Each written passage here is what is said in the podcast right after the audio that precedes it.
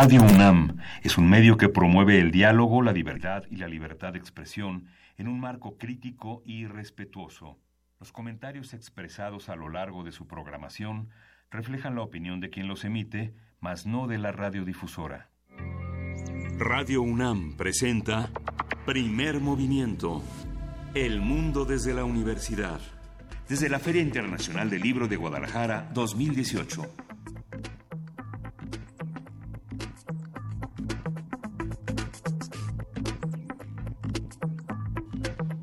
Hola, buenos días.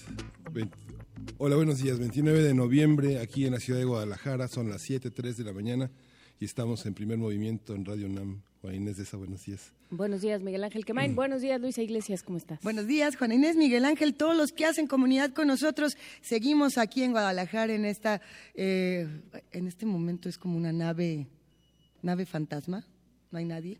No hay nadie. No hay nadie más que ese sonido que nos acompaña en las mañanas, que pensamos primero que nos imaginábamos y luego nos dimos cuenta de que sí existía. O de que era una alucinación colectiva. nos da muchísimo gusto haber podido compartir con todos el día de ayer una serie de presentaciones fascinantes, conferencias, en fin, eh, todos los pasillos de la FIL eh, efervescentes, llenos de...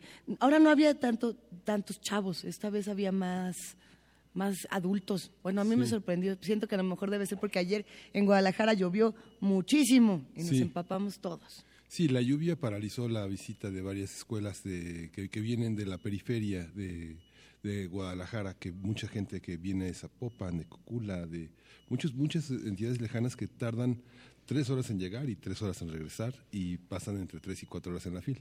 Hubo una, hubo, pero hoy, hoy, este, hoy viene, va a ser multitudinaria la visita de niños escolares, secundaria, de, prepa. Va a estar bueno, va a estar bueno. ¿Qué presentaciones eh, el día de ayer Miguel Ángel recuperaría? Yo tengo una, pero bueno, pues, Juana Inés, ¿a cuáles nos fuimos? ¿Cuáles, ¿Cuáles creen que hayan sido estas grandes de ayer? Bueno, Santiago Posteguillo fue presentado por Benito Taibo. Santiago Posteguillo ha sido como un ganó el premio Planeta. Eh, sí.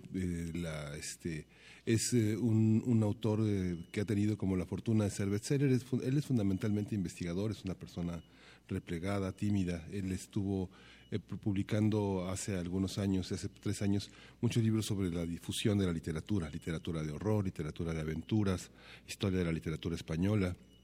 Y bueno, la, la nueva novela, no sé quién la ha leído todavía porque salió apenas hace como dos semanas y llegó como una novedad a la feria, todavía no le quitan el celofán, pero, pero bueno, yo creo que fue, una, fue la presentación más destacada, ¿no? A mi parecer, en la experiencia de presentaciones de actos de ese, de ese, de ese tamaño, muy desangelada, en el sentido en el que los lectores tal vez han perdido la fe en esos premios. Yo creo que Planeta es un premio en el que se ha perdido la confianza. Sí, siente, sí. claro. Eh, eh, Pero es que en, casi todos, ¿no? Creo que también el Alfaguara, creo que el, eh, el Herralde también han sido premios muy desiguales en muchos momentos. Han tenido grandes descubrimientos y han tenido momentos, francamente, que pasaron sin pena ni gloria. Sí. Interesante, sí, sin duda. Vamos a ver qué opinan los que hacen comunidad con nosotros de los premios, eh, de los distintos stands de esta feria, de los espacios, tanto de conferencias, de presentaciones. Por supuesto que hemos tenido eh, muchas controversias en los últimos días. Ya iremos platicando de todo ese tema más adelante. Ah, yo estaba muy contenta porque ayer tuve la oportunidad de conocer a Eufrosina Cruz. Ah, Hijo, no, todo, todo lo que yo pensaba que podría estar. Eh, equivocado en un espacio donde de pronto, bueno, las opiniones se encuentran, están los que están todos peleados, que si chairos contra fifís y pleito y denostación, etcétera, etcétera. Con ella se hace una cápsula donde eso no existe y donde sí se puede replantear el discurso y decir, a ver, eh, las mujeres tienen este lugar, eh, los pueblos originarios tienen este otro, no son excluyentes, no tenemos por qué separarlos, no tenemos por qué pelearnos. Ay, es, está bien chida esta mujer, ¿eh? de veras, de verdad, a mí me fascinó y ojalá que, pudiéramos recuperar algunos fragmentos de esta conversación para más adelante. Eh, pero bueno, por lo pronto tenemos un programa con mucha información, con muchísimos temas y lo que va saliendo. Sí, creo que habría que hacer un, eh, un alto y hablar, un alto breve. ¿Ya quieres hacer el alto breve? Un tope Sea. No, simplemente creo que parte de la conversación eh, durante la FIL, en redes sociales, fuera de la FIL, y de muchas maneras en el resto del país y, para el resto de los mexicanos fueron las declaraciones de Paco Ignacio Taibo. que bueno, se han, se han reproducido de, muchas maneras a través de muchos medios. Y creo que ahí lo que hay es sobre todo un acto de, eh, o una manifestación no sé si intencionada o no, de, búsqueda de, venganza, digamos, de alguna manera, de, una, de una idea de la, de la, del actuar legislativo, del actuar eh, democrático como un acto de venganza y de sometimiento. Y creo que justamente ese es el, el discurso que nos separa. Habría que buscar un discurso que nos una y que nos, que nos integre como país de nuevo no sé, no sé cuándo sí estuvimos integrados como país, pero bueno, volvernos a integrar, entendernos y escucharnos con otro tono y en otras y en otros términos, me parecería a mí, Miguel Ángel. Sí, yo creo que este, a mí me parece que en el caso de la ciudad, Alfonso Suárez del Real es alguien que tiene una enorme continuidad, pero creo que en el gobierno federal eh, creo que no se pueden echar eh, no se pueden echar en saco roto los, los avances que hemos tenido en materia de crecimiento. ¿no? Digamos, si hay, si hay, por supuesto, mucha gente excluida y ha habido olvidos eh, programados eh, sobre la manera de ejercer la cultura, creo que también eh, vale la pena reconocer a quienes han trabajado y, y, sí, creo que no, no fueron afortunadas las declaraciones, pero este, ha sido muy desafortunada en general la visión cultural de Andrés Manuel López Obrador. ¿no? Yo no, yo pienso que este, como funcionario, como líder cultural, eh, los nombramientos que se han hecho en cultura, pues realmente han sido eh, muestra de la poca importancia que este territorio tiene para el presidente electo. ¿Cómo cuáles? ¿Cómo qué nombramientos considerarías? Pues fundamentalmente, digamos, todo lo que ha venido de Alejandra Frausto es como poner este, a los que no estaban por los que, como, como señala Juan como si fuera una especie de vendetta, ¿no? digamos los que no estaban y ahora los que se van, los que siempre estuvieron. Es, es una, yo creo que ha faltado discusión, ha faltado debate. El, sector cultural es un sector muy precavido, ¿no?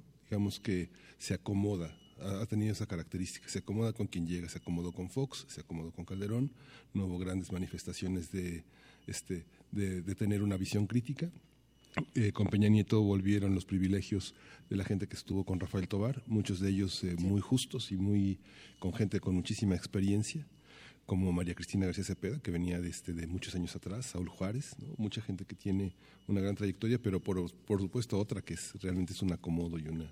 Sí, por supuesto que tenemos que repensar el proyecto educativo, el proyecto cultural. Eh, tenemos que repensar qué, nos, qué entendemos por proyecto cultural en este país y para qué. Sí. tenemos esta feria, pero ¿para qué la queremos? ¿Para qué queremos la lectura? ¿Cómo estamos entendiendo la construcción de usuarios de cultura escrita? Eh, ¿A qué a qué márgenes internacionales nos vamos a, ceñir, que sí, que no, este, para qué sirve eh, un, que, que, el Estado publique, que el Estado produzca cultura. Todo eso nos lo tenemos que plantear como país, por supuesto, pero entre todos, entre los que estaban, los que han estado, los que pueden estar, los que vamos, los que llegamos, los que venimos, todos los aunque eh, aunque uno piensa el resentimiento, digamos cómo cómo cómo se construye, también lo han construido quienes se van, ¿no? Digamos, yo creo que Paco Ignacio Taibo II debió estar editado en el Fondo de Cultura hace 25 años, ¿no? Que Severino Salazar también, que Jesús Gardea también. Esther Seligson este se editó Inés Arredondo, Amparo Dávila por una especie de sensibilidad extraña de, de Consuelo Sáizar pero hay mucha gente que debió haber estado, ¿no? y que no estuvieron porque los consideraron de segunda. ¿no? Yo creo que hubo una consideración despectiva y ahora este, también hay gente enojada del otro lado, del, lado que va a gobernar, pero como tú bien dices, se tiene que gobernar para todos. Vamos para todos. Y esto es lo que se platica en el aire, imagínense lo que se platica fuera del aire en este programa Primer Movimiento del Mundo desde la universidad. Son muchas las opiniones y por supuesto se vale que todos opinemos distinto, que todos tengamos muchos puntos de vista y que los podamos compartir. Arroba P Movimiento, diagonal Primer Movimiento UNAM y tenemos un teléfono que sí contestamos desde la Ciudad de México, que es el 5536 4339. No tenemos teléfono en las frecuencias de Chihuahua llámenos al, de la ciudad. Saludos a todos los queridos amigos que nos escuchan desde Chihuahua, a los que nos escuchan desde cualquier parte de, del país o del planeta o fuera del planeta en el www.radio.unam.mx. Seguimos haciendo comunidad eh, y por lo pronto, ahora sí les vamos a contar de este programa que eh, desde murciélagas hasta criaturas frankensteinianas, eh, Mary Shellianas, se va a poner bastante bueno. Sí, vamos a arrancar con murciélagos y agaves. Vamos a, este, vamos a eh, contar con la participación de Clementina Equigua. Ella es bióloga y doctora en ciencias de la Facultad de Ciencias de la UNAM. Es divulgadora del Instituto de Ecología y también eh, este, es una mujer muy activa en las redes sociales del Instituto y la revista digital Oikos. Estará también Rodrigo Medellín, él es investigador titular del Instituto de Ecología de la UNAM y es especialista en ecología y conservación de mamíferos. Esta va a estar buena, sin duda va a ser una gran charla. Historia de México, como cada semana, vamos a estar en esta tercera parte de la conversación con el doctor Alfredo Ávila, investigador del Instituto de Investigaciones Históricas de la UNAM y presidente del Comité Mexicano de Ciencias Históricas. Es la tercera parte de la banca del siglo XIX. Ya vamos en la tercera. Sí. Ah, eh, Vamos a ver qué tanto aprendemos el día de hoy de ese tema, que la semana pasada yo estaba en shock. Eh, finalmente entendí cómo funcionaban los bancos Creo que es algo que pareciera tan sencillo, pero una vez que te lo dicen con tanta realidad, eh, tu corazón sufre. Bueno, en fin, tenemos mucho más. Sí, vamos a tener en la nota del día, en la nota nacional, el periodismo en Jalisco, los premios Jalisco de Periodismo 2018. María Guadalupe Martínez Enríquez ganó en la categoría de noticia por Canal 44 con el tema Parientes del Ombudsman engordan la nómina. Y, Jorge Alberto Mendoza Mariscal, ganador en la categoría de fotoperiodismo del diario NTR en Guadalajara eh, con el sueño americano. Será una conversación bastante interesante. Mary Shelley y Mary Wollstonecraft. Eh, Mary Shelley y su mamá, o más bien eh, Mary Wollstonecraft y su hija. Vamos a estar platicando con Maya F. Miret, editora de Océano, que nos va a contar sobre una publicación, eh, a mí me parece fundamental para entender no solamente el contexto del el nacimiento de una criatura literaria, sino también de machismo, misoginia, mucho feminismo, muchas cosas que ocurrían en el contexto de estas dos mujeres. Súper interesante. Sí, vamos a tener eh, las palabras y la discriminación con la maestra Patricia Montes. Ella es directora de Educación y Programa Editorial del CONAPRED.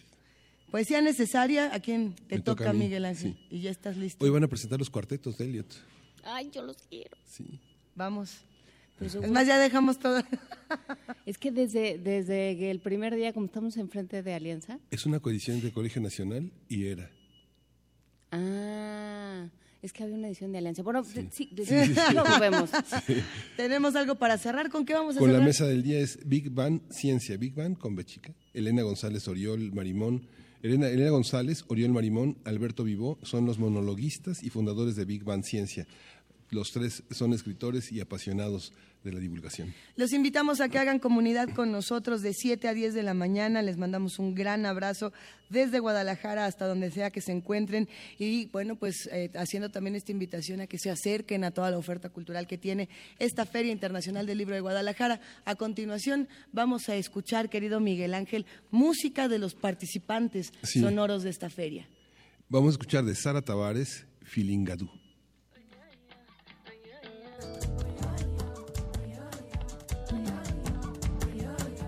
Hoje minha coração está filingado De um traquinesa sutil que bem soprado. Que céu. Me um flama bem de lua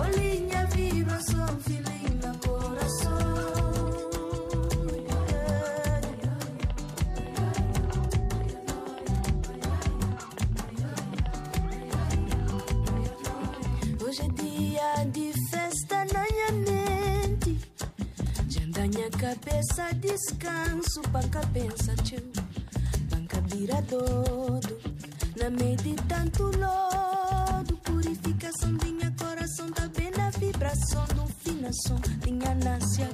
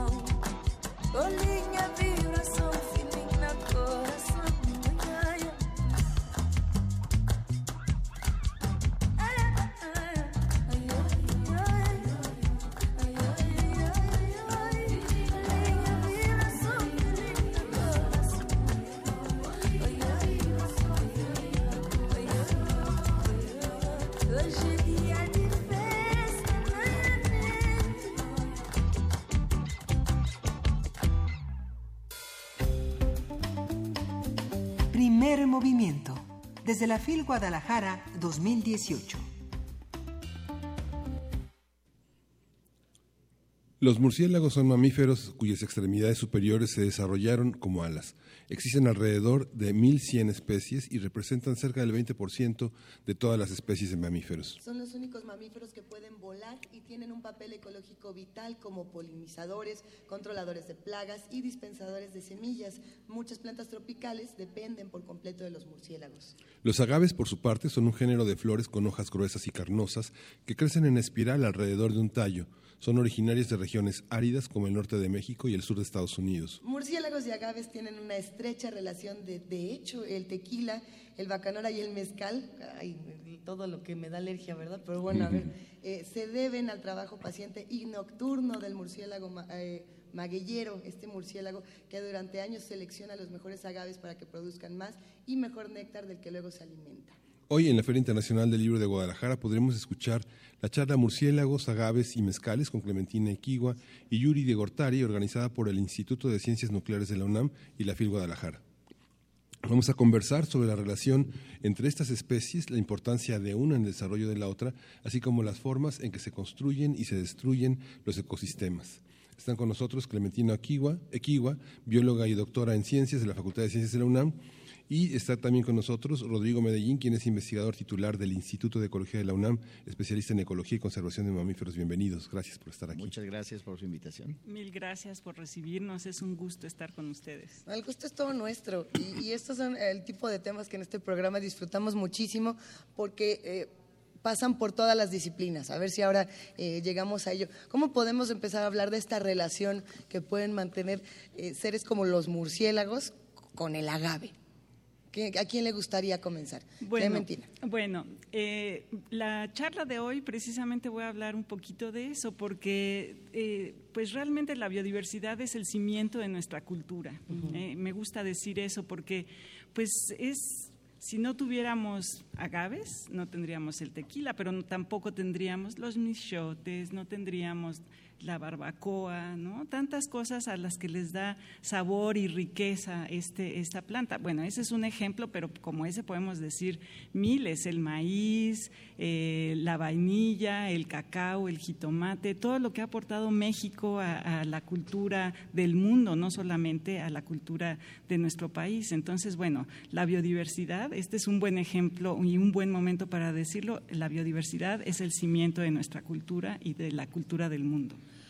A ver, nadie existe en el vacío, nada existe en el vacío. Nada existe en el vacío. Eh, entonces, por eso, de pronto, cuando yo veo una planta maravillosa y me la traigo, cuando trajeron eucaliptos a la Ciudad de México, bueno, llevaron eucaliptos a la Ciudad de México, cuando alguien decidió que qué buena idea tener una araucaria en la mitad de Miscuac, que ahí está, la araucaria ahí sigue, eh, pasan, eh, se hacen muchas cosas, se le hacen muchos perjuicios a la especie. ¿Por qué, Clementina eh, Rodrigo? Bueno, pues se le hacen muchos perjuicios, digamos, porque pues sí tenemos esta ambición, nos gusta, nos gustaron nuestros jitomates y los llevamos al mundo, nos ha gustado el cacao y los hemos llevado al mundo. Lo que pasa es que realmente no nos damos cuenta que hay especies o plantas de plantas, animales que a lo mejor nos pueden ser útiles, ¿no? El, eucalipto en su momento fue una especie útil porque no se sabía mucho de nuestra flora nativa, entonces la trajeron a, México y era útil porque crecía rápido, porque la conocían, etcétera, etcétera. Ahora que tenemos más conocimiento, gracias a la investigación científica, nos damos cuenta pues que fue un error, pero yo creo que una cualidad del ser humano es que podemos rectificar. ¿no? Entonces, bueno, es importante el trabajo científico precisamente por eso, porque podemos rectificar de alguna manera y tratar de recoger todos los embrollos en los que estamos metidos. Precisamente ayer estuvimos en la charla de, cambio climático que dirigió Mario Molina y se estuvo hablando mucho de eso, ¿no? de la, la capacidad y la posibilidad de rectificar este camino que hemos estado dando de manera torcida ¿no? como especie. Tenemos en, nuestras manos justamente la revista Oikos, que hay que decirlo, tiene una publicación digital, pero para esta ocasión también hay una versión impresa, lo cual da muchísimo gusto. Y, Rodrigo, me gustaría preguntarte por este artículo que estoy leyendo, que está, además de que está muy divertido, porque se llama El tequila y el murciélago, todos somos leptonicteris es como todos somos murciélagos, todos, hashtag todos somos murciélagos. Eh, tiene, muchas cosas muy interesantes. Me gustaría compartir un dato eh, brevemente. Dice, el continente americano, en el continente americano viven 38 especies de murciélagos nectarívoros. Eh, 12 de estas especies las podemos encontrar en México. En nuestro país, como ya lo mencionaba Clementina y como se ha mencionado mucho en las discusiones eh, en este mismo espacio en la FIL, eh, tenemos una diversidad enorme que no, hemos, no nos hemos encargado de proteger. Eh, ¿Qué pasa con los murciélagos en particular? ¿Qué pasa con estas dos especies y por qué eh, son tan relevantes para el desarrollo de este país. Claro, mira, pues ese murciélago leptonicteris es el murciélago magueyero precisamente y es porque está vinculado con los murciélagos y la con los agaves, porque la polinización de los agaves depende de estos animales. Eh, llevan más de 12 millones de años de interacción murciélagos y agaves y en ese proceso los agaves han sido empujados a ser cada vez más carnosos, cada vez más ricos en azúcares, porque imagínate nada más lo que son las cosas. Los agaves se reproducen sexualmente una vez en su vida. O sea, acumulan los azúcares durante años, desde 6 hasta 25 años, dependiendo de la especie del agave y entonces invierten hasta el último gramo de esos azúcares en su único evento reproductivo sexual. Y ahí es donde entran los murciélagos. Avientan esa flor bellísima que todos hemos visto en los jardines botánicos de todo el mundo este, y abren sus brazos y ofrecen esa miel a los murciélagos, ¿no? Y entonces así se lleva a cabo la polinización y la producción de semillas. Pero los humanos nos hemos enterado de que si lo cosechamos antes de que florezca, maximizamos la cantidad de alcohol que podemos producir y entonces les negamos la posibilidad a los agaves de que se reproduzcan sexualmente la única vez en su vida. Imagínate lo que es eso. Ahora, una vez teniendo ese, ese, esa reproducción sexual, ya los, los agaves pueden soltar las semillas y gracias a eso tenemos hoy el tequila, el mezcal, el bacanora, y todos los demás productos. A ver, eh, por ejemplo, se ha discutido mucho qué pasaría en nuestro planeta si nos quedáramos sin abejas, en, términos de, lo que la polinización significa para todo nuestro planeta. ¿Qué pasa si, por ejemplo, nos quedáramos sin estas especies de murciélagos? Sin estas especies particulares de murciélagos, las 12 especies de murciélagos polinívoros que tenemos en México, las ceibas, que es el árbol sagrado de los mayas, se acabó la polinización, se acabó por completo. este, imagínate, yo no me quiero imaginar un mundo sin tequila, un mundo sin mezcal, qué cosa más horrible. Absolutamente, ¿no? Y, este, y hay muchas otras plantas que dependen. Los cactos columnares del desierto sonorense, todos esos icónicos eh, eh, habitantes del desierto, dependen de los murciélagos también para su polinización. Hay cientos y cientos de plantas que dependen en un 100% de la polinización que llevan los murciélagos y eso de pronto lo perderíamos si perdemos estas especies. Pues sí, y digo, perdón, hablando de, relación murciélagos-flora eh, mexicana o americana, pues es muy, muy característico, por ejemplo, lo que decía Rodrigo, que tenemos eh, que polinizan agaves, que si los podemos a pensar son americanos, polinizan cactáceas, que si lo vemos son americanos. Entonces, a lo mejor esta relación entre murciélagos y este tipo de plantas, pues han sido tan importantes para darle esta fisionomía, digamos, ¿no? tan característica de nuestro país. ¿Qué pasaría? A lo mejor México no sería México sin estas relaciones maravillosas, ¿no? ¿Y cómo, eh, qué, tan representativo es esto, digamos? Eh, ¿Sucede con estas especies de, eh, de agaves, de murciélagos? ¿Qué tanto sucede, digamos, qué tanto se puede extrapolar? ¿Así pasa con muchas otras especies? ¿Saben? ¿No saben? Bueno, mira, los murciélagos son el segundo grupo más importante de mamíferos en el mundo. México tiene 138 y solamente hay seis países en el mundo que tienen más especies de murciélagos. Y tres cuartas partes de los murciélagos son insectívoros y hemos demostrado durante muchas décadas que el algodón que traes tú, la tortilla que te comiste hoy, el café, el chocolate, etcétera, dependen de que los murciélagos estén alimentando de las plagas agrícolas que afectan a esos, a esos eh, cultivos. Si pierdes a los murciélagos, los insectos, por ejemplo, te doy un dato, Nada más en el norte de México, desde Sonora hasta Tamaulipas, tenemos entre 20 y 40 millones de murciélagos de una sola especie, el murciélago guanero. Cada millón de esos murciélagos destruye 10 toneladas de insectos cada noche. Cada millón, cada noche, 10 toneladas. Imagínate cómo se ven 10 toneladas de insectos, es una cosa espantosa y eso se acumularía y claro, nuestras cosechas ahí van. ¿Y qué pasa con, los, eh, con las semillas genéticamente modificadas que se supone que ya no atraen a estas plagas? Buenísima pregunta, Juana Inés, porque resulta que eso creemos, ¿no? Que Monsanto ha venido a resolvernos nuestra vida. Pues adivinen que los insectos llevan en este mundo 300 millones de años. Y ahí se van a quedar. Y ahí se van a quedar. Y han, han vencido las defensas de cualquier cantidad de plantas. Y con que los humanos traigamos unas, unas cositas que eh, las sacamos de un vacilo y que mataba a los insectos, hoy ya tenemos de, de las 15 especies más importantes de plagas en el mundo, 14 ya tienen individuos y poblaciones resistentes a todos los transgénicos. Y entonces se vuelve que adivina cuál es la red de salvamento los, murciélagos. Porque no son resistentes, nada es resistente a quítate que ahí te voy, ¿no? porque tienen 52 millones de años. ¿Y cómo se cuidan? ¿Cómo se cuidan los murciélagos? ¿Cómo la gente los cuida?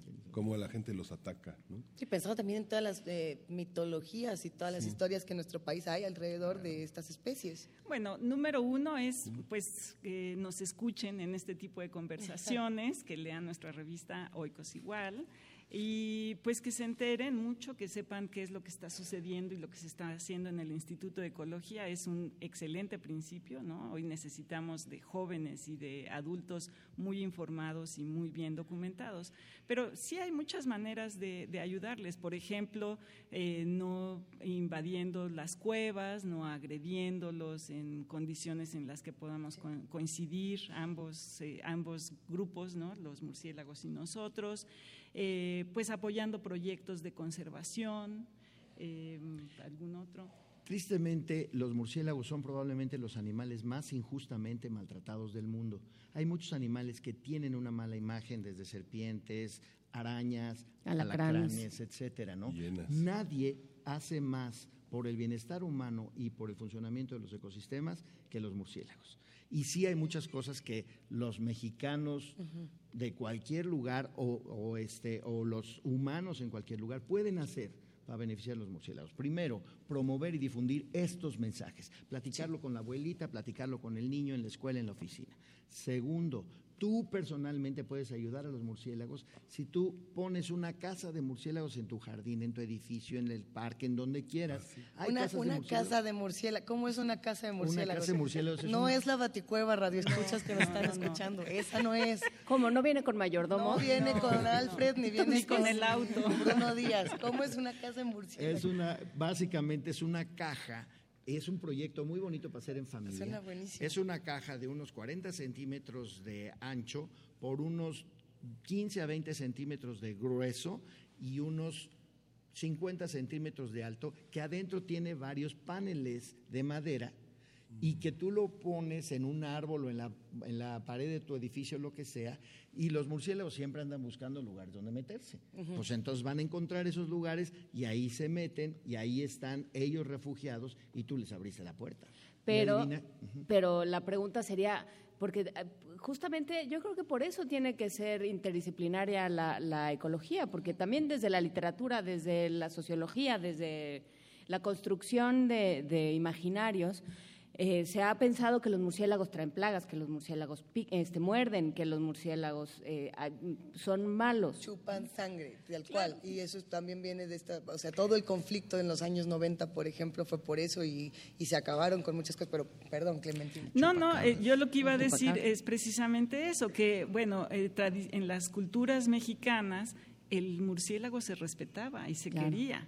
Entonces también lo que ha ido pasando con este avance de la civilización, no sé si decirlo avance o cómo llamarlo, ¿no? Pero de alguna manera nos hemos abstraído de la naturaleza.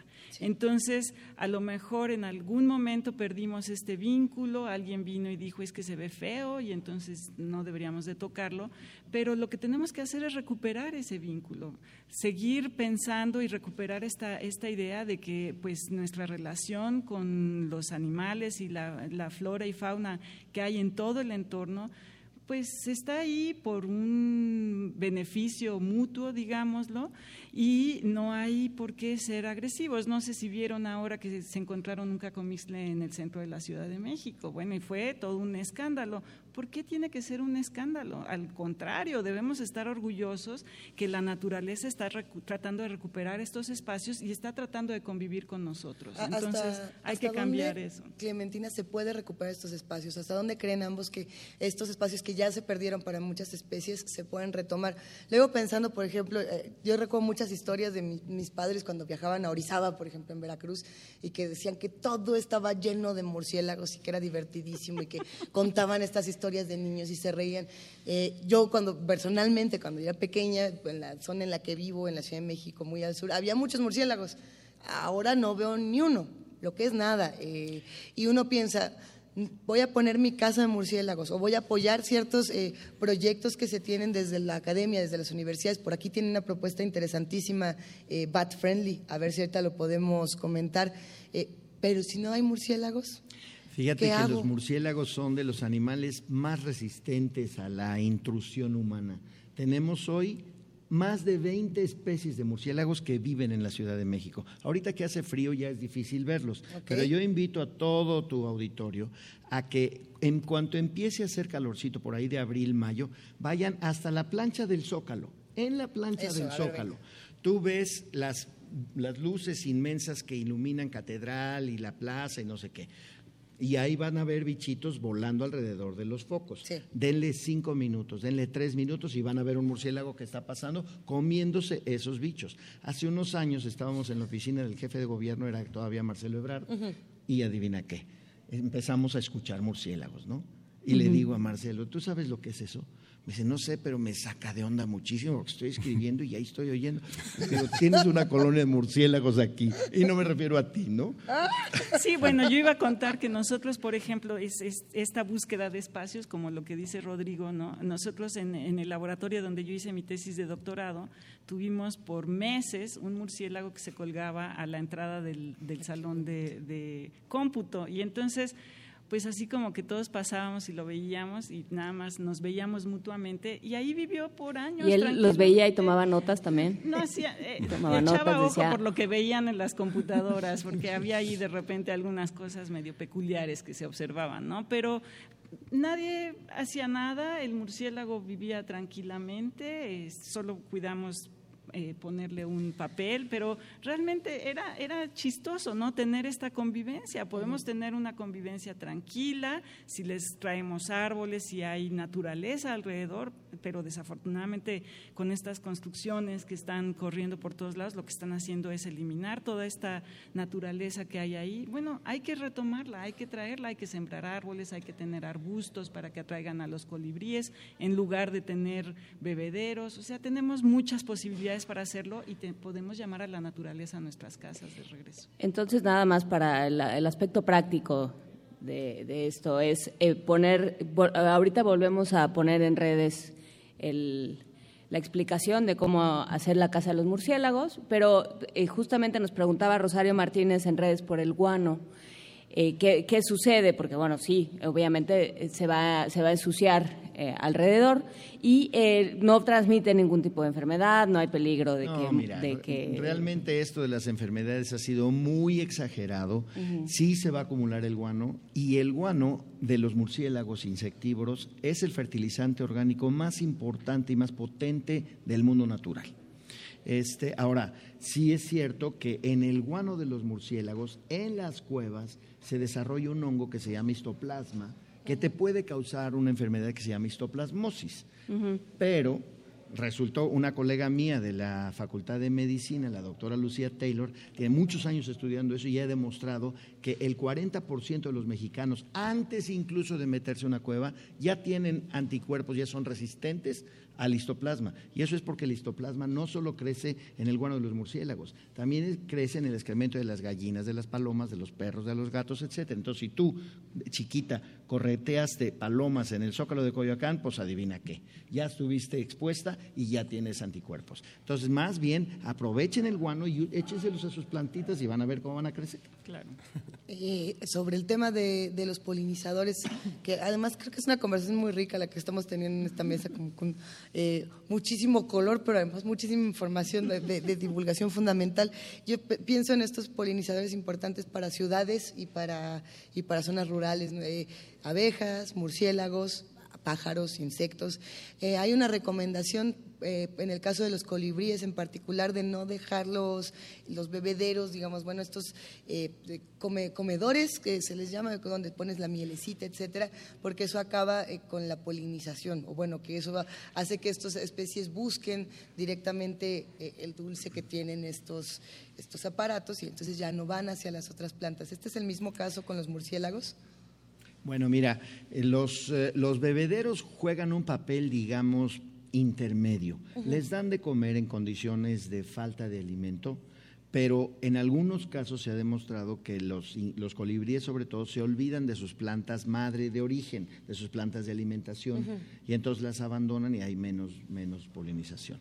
Pero aquí, por ejemplo, en el caso de los murciélagos, incluso aquí, en la ciudad de Guadalajara, en el centro de la ciudad de Guadalajara, que mi querido amigo David Suro, mi copresidente del programa Bat Friendly o Amigable con los Murciélagos, tiene una casa y pone su comedero allí. En el centro de la ciudad de, Guadalajara hay un montón de murciélagos magueyeros que llegan a visitar su, su, bebedero. ¿Qué es este proyecto Bat Friendly? Este proyecto Bat Friendly tiene, bueno, yo empecé hace muchos años, pero finalmente ya detonó en 2013 cuando conocí a David Suro, un restaurantero eh, de México que vive en Filadelfia, pero que está comprometido con hacer la industria del tequila y del mezcal amigable con el medio ambiente y socialmente responsable.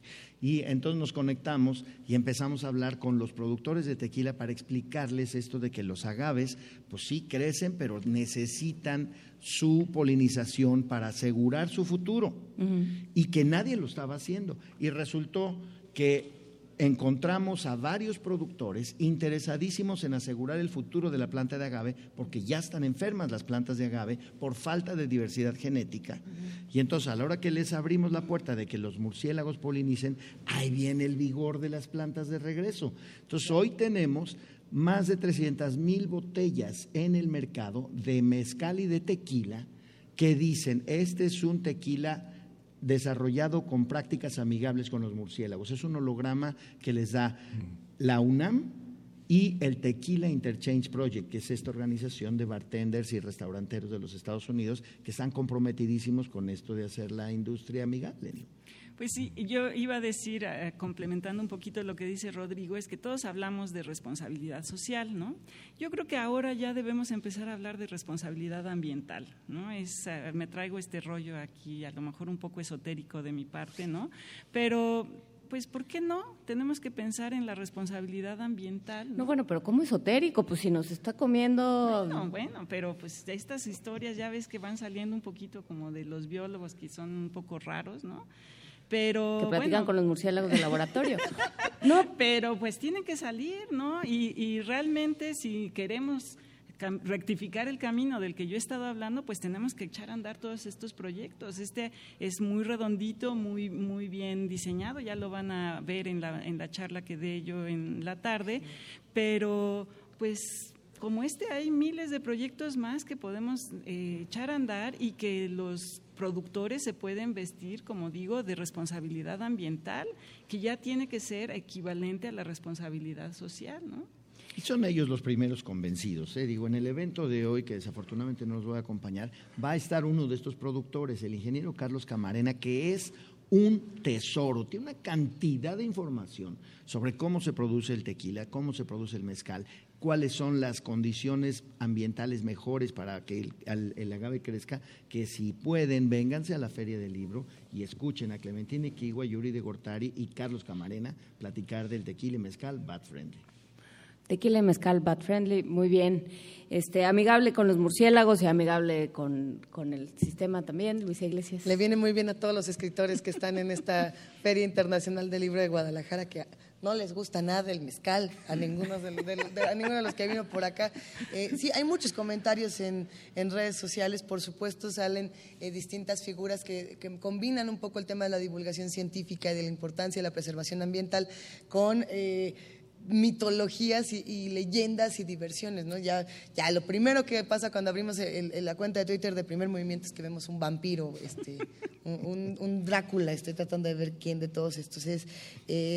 Para los más jóvenes, y quizá para ir redondeando esta conversación, ¿cómo podemos hablarles de temas como estos, desde a lo mejor el juego de, la leyenda del vampiro o el, tema de la polinización? ¿Cómo hacemos que esto que nos, es tan importante se vuelva importante para los más jóvenes desde ahora?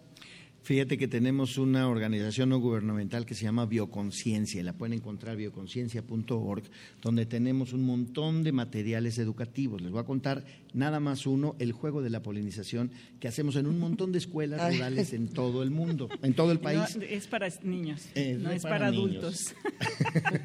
es familiar. Entonces, divides al grupo de niños en dos y a unos les pones una bandejita con pelotitas de hule de color amarillo y al otro de color rojo. Y luego agarras a uno de los niños, le pones una cuchara de plástico en la boca y ese es el murciélago que tiene que ir a una bandeja con pelotitas amarillas, agarrar una con el con la, cucharita y correr al otro lado del patio, soltarla y agarrar una roja y regresar. Etapa uno. Etapa dos, agarras a otro niño y lo conviertes en un gavilán. Y entonces el gavilán va atrás del murciélago a querérselo comer. Y entonces lo hacen más difícil. Etapa 3, agarras otro niño y lo conviertes en ser humano que anda correteando tanto al murciélago como al gavilán y además anda cortando las plantas. Entonces el pobre murciélago acaba diciendo, pero ¿yo ahora dónde voy a polinizar? Ya no puedo. Entonces es un concepto muy fácil para que los niños agarren la onda de qué quiere decir la polinización. Tan sencillo. Nos dejó tan sencillo Claro, bueno, y ahí mismo van a encontrar algunos cuentos que, han, que ha hecho Laura Navarro, que son muy lindos para niños también, para que les lean en la noche, porque no son, este, no son ni pornográficos ni escandalosos, ¿no? Son perfectamente para niños. Está buenísimo. Pues bioconciencia.org. Bioconciencia.org. Perfecto. .mx. Perdón, bioconciencia.mx. Muchísimas gracias, Miguel Ángel. Aquí tenemos, aquí tenemos la página y por supuesto el saludo de muchos radioescuchas eh, para ambos. Ya nos están preguntando, Rodrigo Medellín, si todavía te dices el Batman mexicano. si, es, si es cierto que todavía te, haces llamar el Batman mexicano. Pues no es que me haga yo llamar, es que como se lo dije a David Attenborough de la BBC, si yo lo que quiero es que la, la información cruce y que la gente se dé cuenta de lo importante y lo necesario que son los murciélagos, para nuestra vida diaria, que me digan como quieran. Si me quieren llamar Batman, que me llamen Batman, no me importa. Muchísimas gracias, Rodrigo. Clementina, nos vemos en un rato más. Claro que sí, ahí los esperamos, nos encantará. ¿Podemos repetir la información? Sí, es a las 5 en el Salón 3.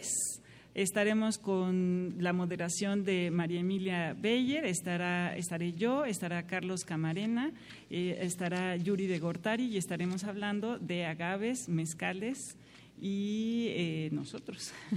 Una verdadera maravilla. Gracias por acompañarnos esta mañana. Eh, nosotros nos, vemos y nos escuchamos en un rato más. Es un gusto, como Gracias a ustedes. Despedimos la conversación con música, Miguel Ángel. Vamos a escuchar de Eva Rabdiva, La belleza no es todo.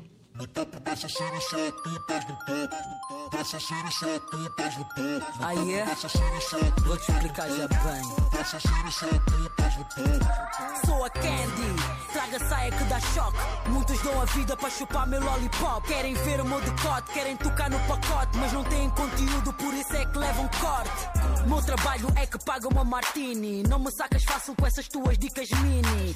Não tens mãos para tocar no meu biquíni. Não tens mãos para pegar uma Lamborghini. Guarda-chave tenho carro, guarda-chave tenho casa. Meu salário não atrasa. Se vacilares, ainda mobila a tua casa. Não sou tua empregada para me dares um vencimento. Queres comprar amor, mas eu não vendo sentimentos. Play a corda, play a corda. Muitos fazem flow, play a better go. Mando no meu show, eu não sou uma hoe. Top é onde eu tô, you already know. Quanto tamo fly, niggas tão bué low. Beleza não é tudo, batalho pra ter o que é meu. Beleza não é tudo, batalho pra ter o que é meu. Olha, tamo a girir, tamo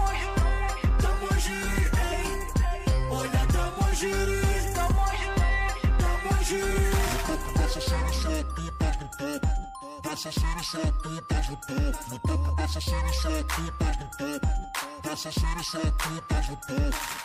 Desde que eu entrei que tu chamas a atenção I don't give a shit se tu tens com boa não Mandaste uma moe ice logo para mim Repara só na mesa já são quatro de Dom Eu tô no house player Eu tô no house player Eu tô no house player uh. Eu tô no house player se não sabes, eu não bebo, não insistas. Só paguei para leifar as minhas cistas. Ah, para ser honesta, tu não és tão mal assim. Mas as minhas já disseram, tua dama é nossa Wii. Eu sei que tu vidraste no tamanho da minha bunda. Não ligues tanto ao rabo, a minha mente é mais profunda. Será que és burro? Paraste na segunda. Achas que essa Nicki Me tem perfil para ser segunda? Motherfucker. Não confunde só. Amor para mim não é negócio. Não devo nada a ninguém, sou feliz sem me vender a ninguém. Beleza não é tudo, batalho para ter o que é meu. Beleza não é tudo, batalho para ter o que é meu. Olha, tamo a girir, tamo a girir, tamo a girir, Olha, tamo a girir, tamo a girir, tamo a.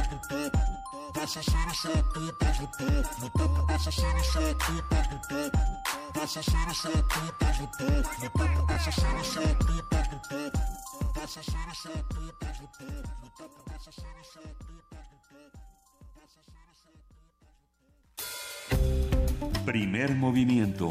El mundo desde la universidad, desde la Feria Internacional del Libro de Guadalajara 2018 platicando aquí en primer movimiento, fuera del aire, un poco con, nuestros investigadores, con estos divulgadores fundamentales de, la ciencia, eh, una labor que hacen que es más narrativa que la mayoría de las novelas. Bueno, pues, es un tema, es un tema. Por supuesto, hablábamos además fuera del aire con eh, Rodrigo Medellín sobre la posibilidad de hablar un día de especies, eh, de especies incomprendidas y justamente nos, nos planteaba que alguna vez hicieron un cineclub con eh, discusiones que se llamaba exceso de maquillaje y entonces ponían marabunta y entonces había un especialista en hormigas y un cineasta y discutían ah, genial. Las, las posibilidades y, las, em, las exageraciones y, momentos salvajes y que se cometen en aras de la, del,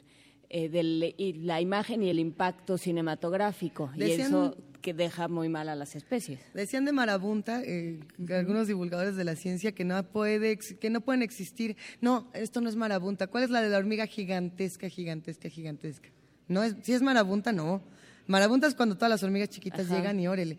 Este es de una hormiga gigantesca que decían, no hay manera de que exista una hormiga de ese tamaño porque el, peso que carga una hormiga en sus patas cuando es de las dimensiones que es, eh, creo que era 10 veces. O, ahora, a ver, ahora lo buscamos en internet, pero era divertidísimo el tema. Eh, pues qué importante, qué, qué temas tan importantes que también se tratan en la FIL.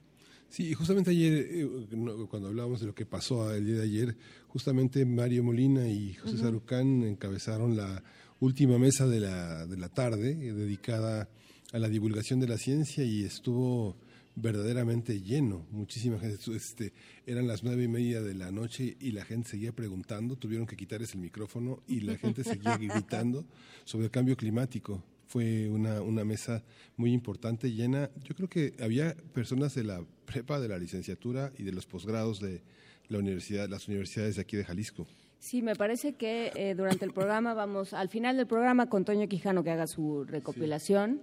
Sí. ¿Quién nos habla? ¿Es Alfredo Ávila? Ah, ¿Es Batman? ¿Es el comisionado Fierro? No, eh, hablaremos al final del espacio sobre justamente sobre esta conversación que hubo ayer con Mario Molina sobre cambio climático, Mario Molina y varios especialistas más. Eh, ya está en la línea y le agradecemos muchísimo que, haber insistido en la comunicación con nosotros. Alfredo Ávila. En un momento más eh, saludamos al doctor Alfredo Ávila. Hay que contarle. Historia de México.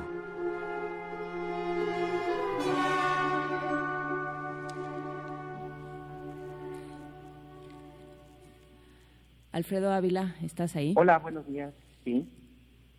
Cuéntanos cómo, cómo ves, eh, cómo, hablar de la banca mexicana, cómo seguir hablando de la banca mexicana y los agiotistas y todo esto que platicábamos la semana pasada. Hola, buenos días a, todos. Perdón por algo pasaba con, la línea telefónica. Muy buen día, Alfredo. Buenos días. ¿Me escuchan bien? Sí, te, escuchamos, muy bien. Cuéntanoslo todo. Bueno, yo que eh, el, plan es seguir con la historia de la banca mexicana y eh, si recuerdan, lo, que vimos la semana pasada es que no había ninguna formalidad, que los préstamos los hacían algunos empresarios y eh, fundamentalmente funcionaba a partir de los vínculos que hay con los empresarios, que los empresarios tenían con los gobernantes, con las autoridades. Y, la cosa no cambió mucho con el establecimiento de la banca ya formal. Y esto es algo que resultó muy dañino para México. El, primer banco formal que se, que se funda en el país es el Banco de Londres y de México, un banco que tenía capital eh, británico, pero también capital mexicano, y que, eh, y que durante mucho tiempo fue el único banco importante hasta que se fundó el Banco Nacional de México, también con, también con capitales británicos, también con capital mexicano. Y estos bancos dominaron la escena nacional durante mucho tiempo, pero cuando uno empieza a, observar a quienes les hacían préstamos, pues resulta que eran empresarios que se hacían préstamos a sí mismos para eh, las grandes inversiones que tenían en el país.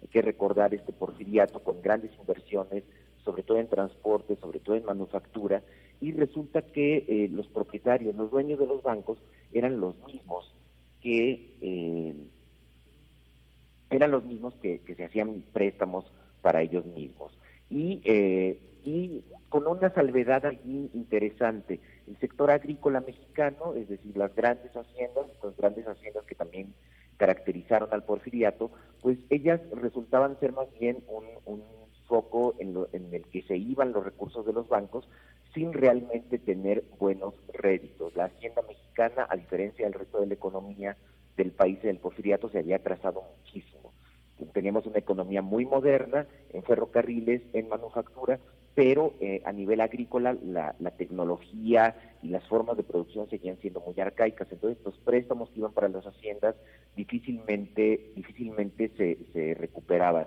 Y esta era más o menos la función de la banca nacional en aquel entonces. Pero también hay un tema bien interesante que es el surgimiento de las bancas locales. Desde 1880 se establecieron en Chihuahua, y no es extraño que haya sido en Chihuahua uno de los, de, los estados más dinámicos, con una economía muy próspera y cercana a la frontera con Estados Unidos, se establecieron bancos regionales. Y esto empezó a, proliferar en todo el país, y en todo el país empezaron a surgir bancos estatales que eh, sin duda tenían un capital mucho menor que el, de los dos grandes colosos nacionales, pero que eh, financiaban sobre todo empresas locales, empresas regionales, y esto fue muy, muy importante.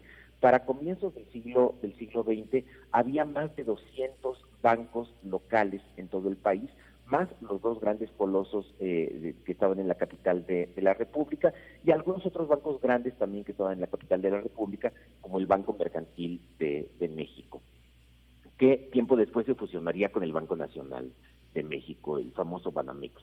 Y eh, y bueno, estos bancos, como, decía hace rato, terminaron funcionando gracias a los vínculos políticos que se establecieron.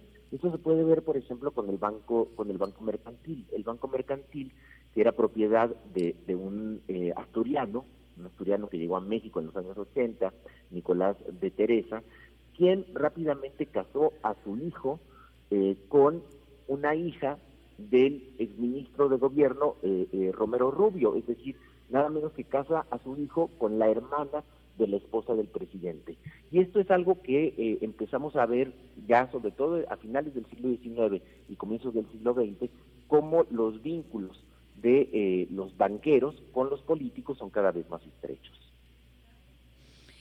Y cómo, eh, bueno, si te parece y si nos lo permites, Alfredo Ávila, seguiremos contigo en la próxima hora hablando justamente de los vínculos entre banqueros y políticos, que siempre es un tema fascinante. Perfecto. En las puertas de una, un nuevo gobierno. Lo platicaremos en la siguiente hora de primer movimiento. Te agradecemos muchísimo, como siempre, eh, haber estado, a estar con nosotros y ahorita nos escuchamos. Encuentra la música de primer movimiento día a día en el Spotify de Radio UNAM y agréganos a tus favoritos.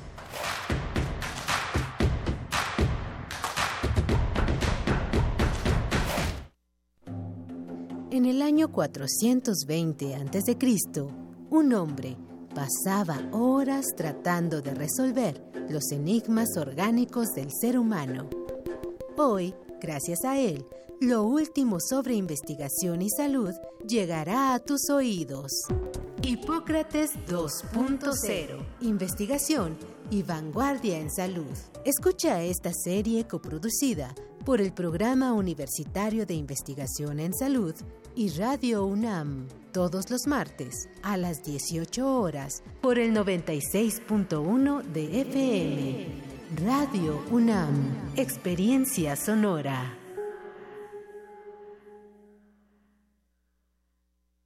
En la Ciudad de México hacemos elecciones de calidad mundial y es por ello que durante el pasado proceso electoral el ISM refrendó su certificación ISO, manteniéndose como el único instituto electoral en el país certificado internacionalmente bajo la norma ISO 17582-2014. Esta certificación garantiza que el instituto realiza sus funciones en observancia a los más altos estándares de calidad internacional. Con calidad y participación, todo funciona. Instituto Electoral Ciudad de México.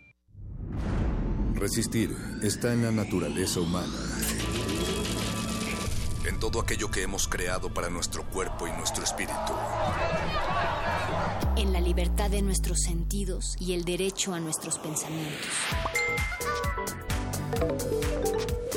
En nuestra capacidad de ser responsables y en el gusto de entretenernos. Tenemos un legado que mantener. Nuestra tripulación cumple su misión con honor. Resistencia modulada. De lunes a viernes, de las 20 a las 23 horas, por el 96.1 de FM. Radio UNAM. Experiencia sonora. Síguenos en redes sociales. Encuéntranos en Facebook como Primer Movimiento y en Twitter como arroba PMovimiento. Hagamos comunidad.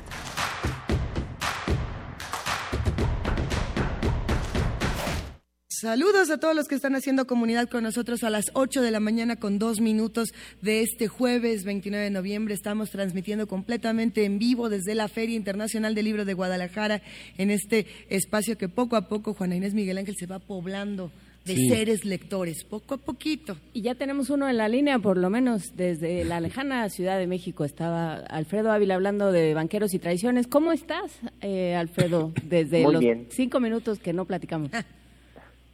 Muy, muy bien, chicos. Qué, bueno que siguen allí en, la FIS y que la disfruten. Cuéntanos, eh, estábamos hablando la hora pasada sobre justamente que, cuál es el vínculo, cómo se ha ido gestando eh, desde, desde el principio de la historia de, México como lo conocemos hoy, o por lo menos como decidimos llamarnos en cierto momento, cómo se ha ido gestando esta, eh, esta connivencia, esta relación entre banqueros, políticos eh, y, empresarios.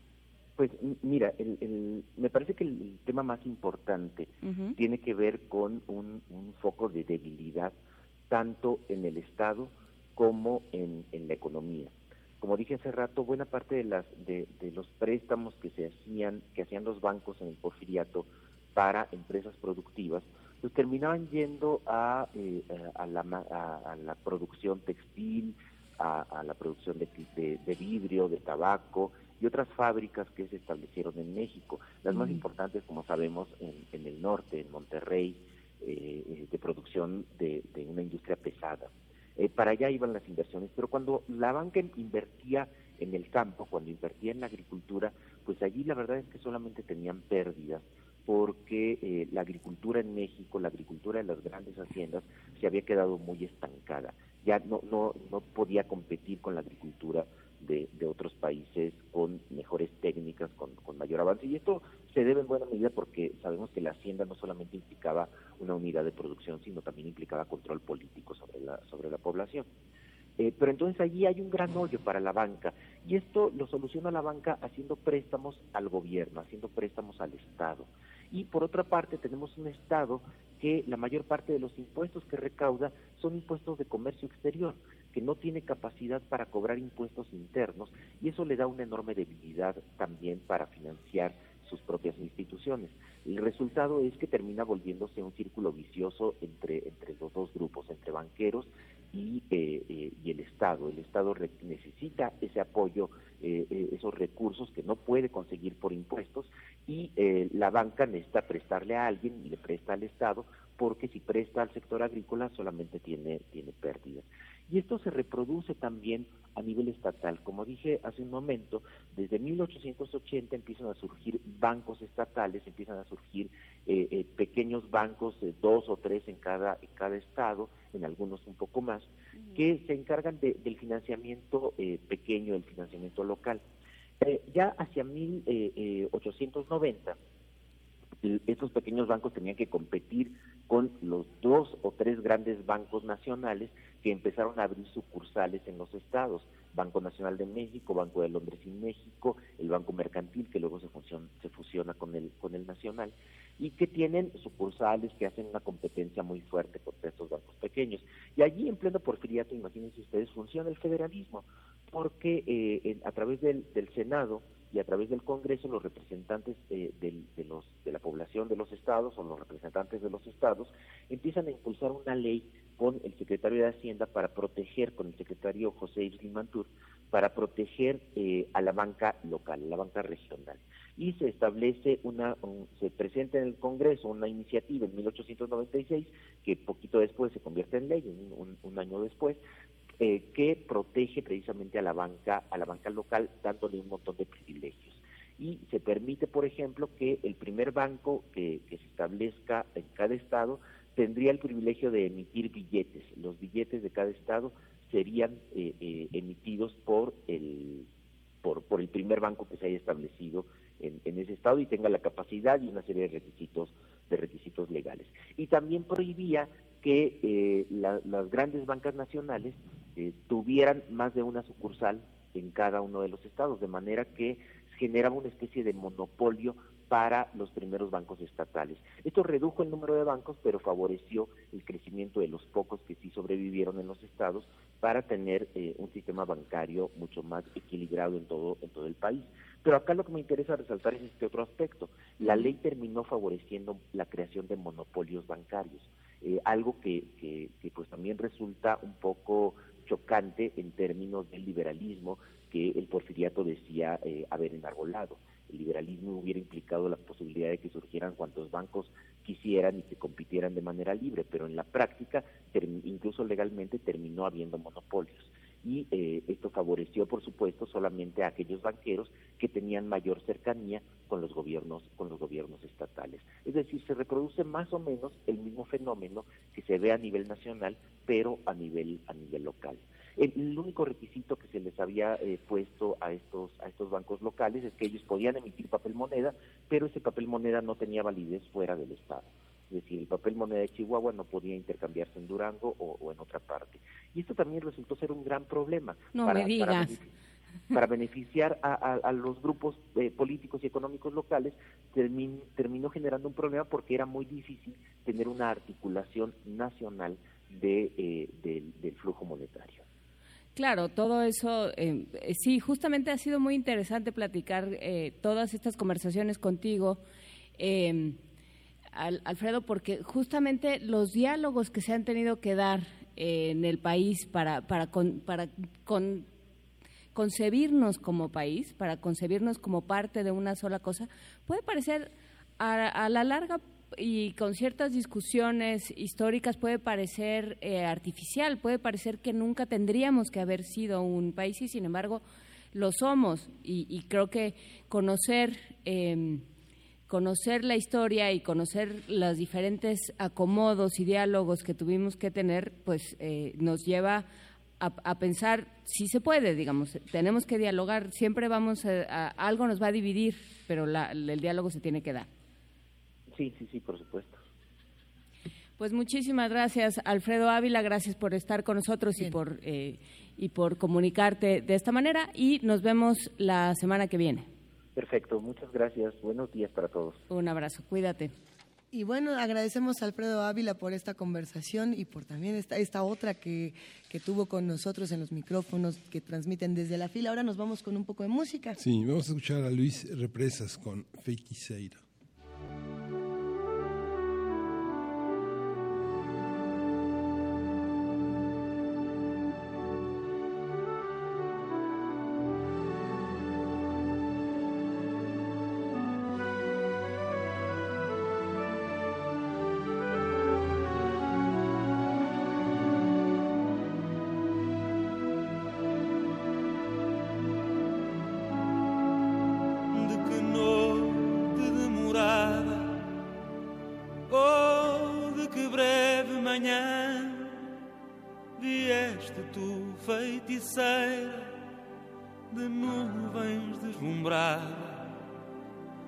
Que sonho feito mar, ou de que mar não sonhado, vieste tu, feiticeira, aninhar-te ao meu lado, de que fogo renascido, ou de que lume apagado, vieste tu, feiticeira segredar-me ao ouvido de que fontes, de que águas, de que chão, de que horizontes, de que neves, de que fráguas, de que sedes, de que montes, de que norte, de que lira, de que desertos de morte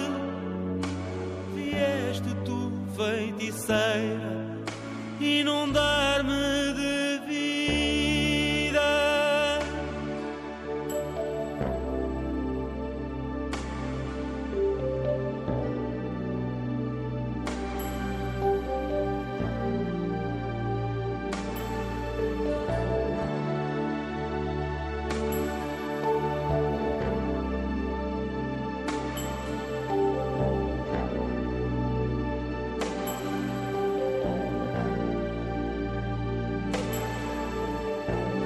de qué noche oh de qué breve mañana llegaste tu hechicera de nubes deslumbrada de qué sueño hecho mar.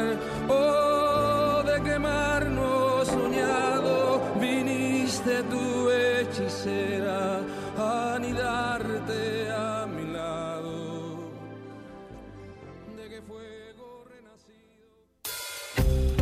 Primer movimiento. El mundo desde la universidad, desde la Feria Internacional del Libro de Guadalajara 2018.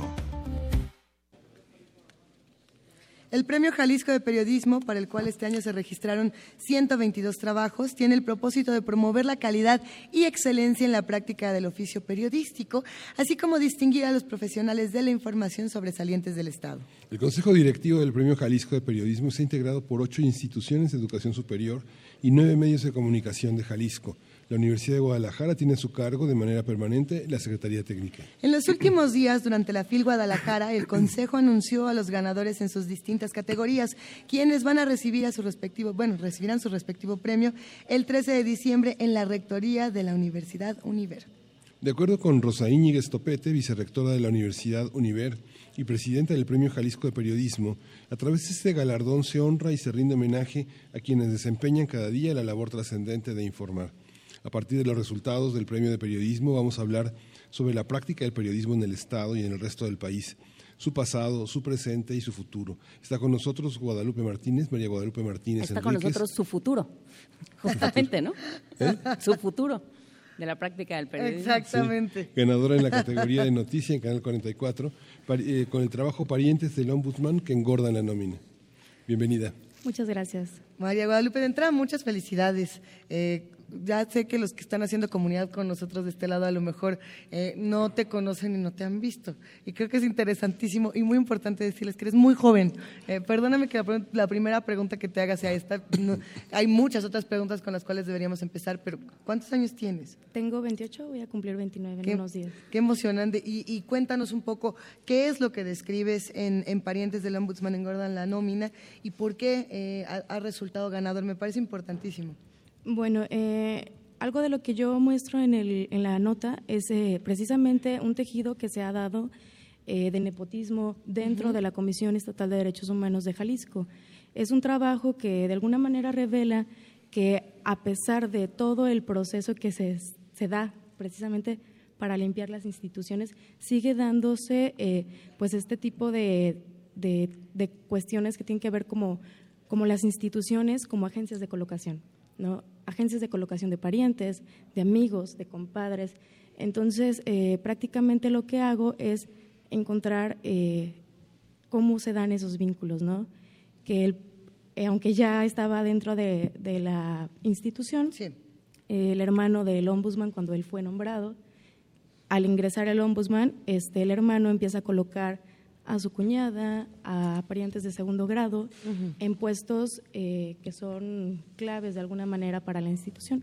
Entonces, no nada más eso, también parientes eh, de, investigadores que están al interior de la institución, eh, compromisos políticos, gente que es colocada precisamente cada administración por pues cuestiones partidarias. Entonces es parte de lo que yo traté de revelar en esta, en esta nota. ¿Cómo llegaste a ello? Porque eh, estamos acostumbrados a ver los resultados del periodismo de investigación, a hablar eh, con los con, con los aquellos periodistas que llevan a cabo este periodismo de investigación y pero vemos los resultados y entonces parecería todo muy glamoroso y todo eh, parece que es como un trabajo de de eh, que, todo es grandes descubrimientos y todo es el momento eureka, qué barbaridad, lo sé todo. Y no, hay mucho que es chamba de escritorio. ¿Cómo, cómo, cómo empieza? ¿Por dónde, eh, cuál es el hilo que vas, que vas jalando para llegar a esto? Bueno, siempre hay como una pista, ¿no? Entonces, este, una pista a lo mejor de contexto que, que a lo mejor compañeros, colegas, este, me fueron dando, eh, fue la, la parte que nos llevó a precisamente seguir el hilo, ¿no? Este, porque era muy extraño que el hijo de un diputado apareciera precisamente en la nómina de, la Comisión Estatal de Derechos Humanos. Entonces, a partir de ahí, viendo los salarios que cobraban, fuimos revisando la nómina, fuimos revisando sus historiales, los nombres, quiénes eran. Entonces fue así que poco a poco fuimos encontrando que ahí estaba, ¿no? Que había una red de parentesco, que había una red de, de alguna manera de de funcionarios que se estaban colocando en otros puestos, pero ya habían tenido una carrera, ¿no? Este, en uno estaba entre ellos eh, el abogado de, de, quien había sido el titular de CIAPA, que, que había sido pues denunciado por peculado. Entonces le habían dado un espacio también en la comisión al abogado, de, el defensor de, de una persona que había pues despojado de alguna manera uno de los organismos más importantes de Jalisco. Entonces, ese tipo de cuestiones fueron las que me fueron ayudando a, ir construyendo esta noticia. El Observatorio de Medios que se publicó hace el año, pasado marca una falta, en el Observatorio de Medios de Jalisco, marca una falta de, calidad en, en el trabajo de investigación ¿Crees que el trabajo colaborativo en Jalisco ha sido como fundamental para esto? ¿Cómo funciona el trabajo colaborativo aquí en el Estado? Siendo que hay algunos medios, por ejemplo, el caso de Mural y el caso del Metro, que son eh, periodistas que no concursan, que tienen de alguna manera un repliegue frente al grupo de reporteros y frente al grupo de compañeros por las estrictas reglas que pone reforma en el desempeño de la información. ¿Cómo funciona esa parte? Eh, aún es muy joven. Este, precisamente eh, en el proyecto en el que yo estoy, el laboratorio eh, de Canal 44. Es un proyecto multimedia que precisamente busca eso, la colaboración con otros medios para que los temas tengan un mayor impacto. Eh, hemos hecho colaboraciones con periódicos como NTR y eso nos ha ayudado eh, también a, a, poner en el foco público este, noticias.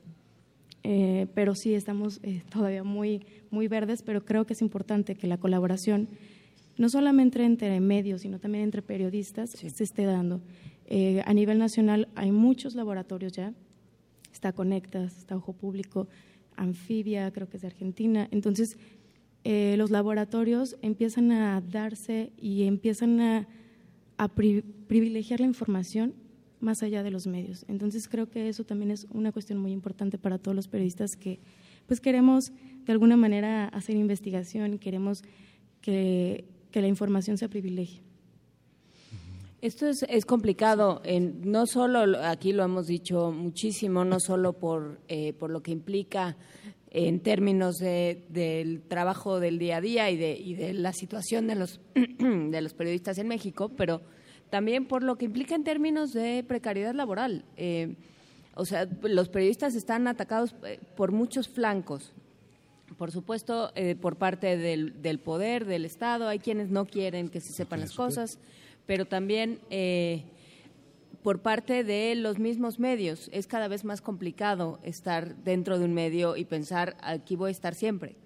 ¿Cómo, cómo te planteaste tú una carrera? ¿Qué carrera hiciste? ¿Cómo ha sido? ¿Cómo llegaste a este, a este lugar? Me parece muy interesante tu pregunta porque yo creo que pues es, larga, es necesario mucho la dignificación de los periodistas. Eh, la labor eh, necesita ser dignificada.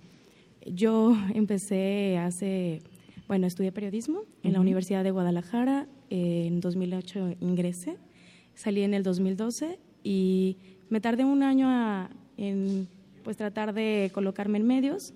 Inicié en MBS Radio Jalisco. Este, he ido pasando de un medio a otro, eh, precisamente por eso, por la situación laboral en la que se enfrentan los medios de comunicación. ¿no?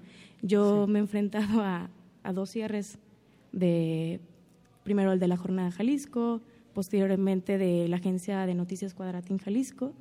Entonces, creo que me puedo declarar una sobreviviente de los medios de comunicación precisamente por esta situación laboral que se enfrenta todos los días. Muchos de los medios de comunicación son contratados, o más bien de los reporteros, por outsourcing, ¿no? Este, también es una de las situaciones que nos venimos enfrentando, eh, no tenemos muchas prestaciones, entonces, de alguna manera creo que es importante que los medios eh, empiecen a ver el trabajo que hacen sus periodistas, que empiecen a valorar el trabajo que hacen, porque pues no es una tarea sencilla. Y hay que decirlo, María Guadalupe, no fue un año fácil para periodistas, para eh, comunicadores, para todos los que forman parte de una u otra manera dentro de los medios de comunicación.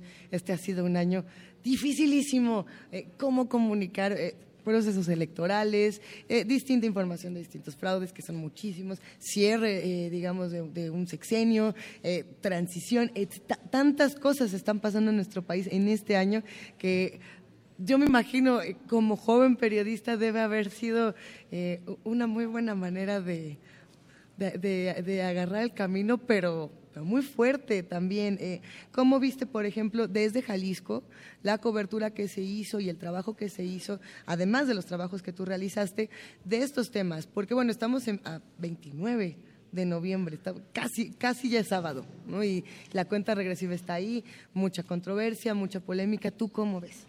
Bueno, eh, yo creo que como medios de comunicación también a veces nos falta ser autocríticos.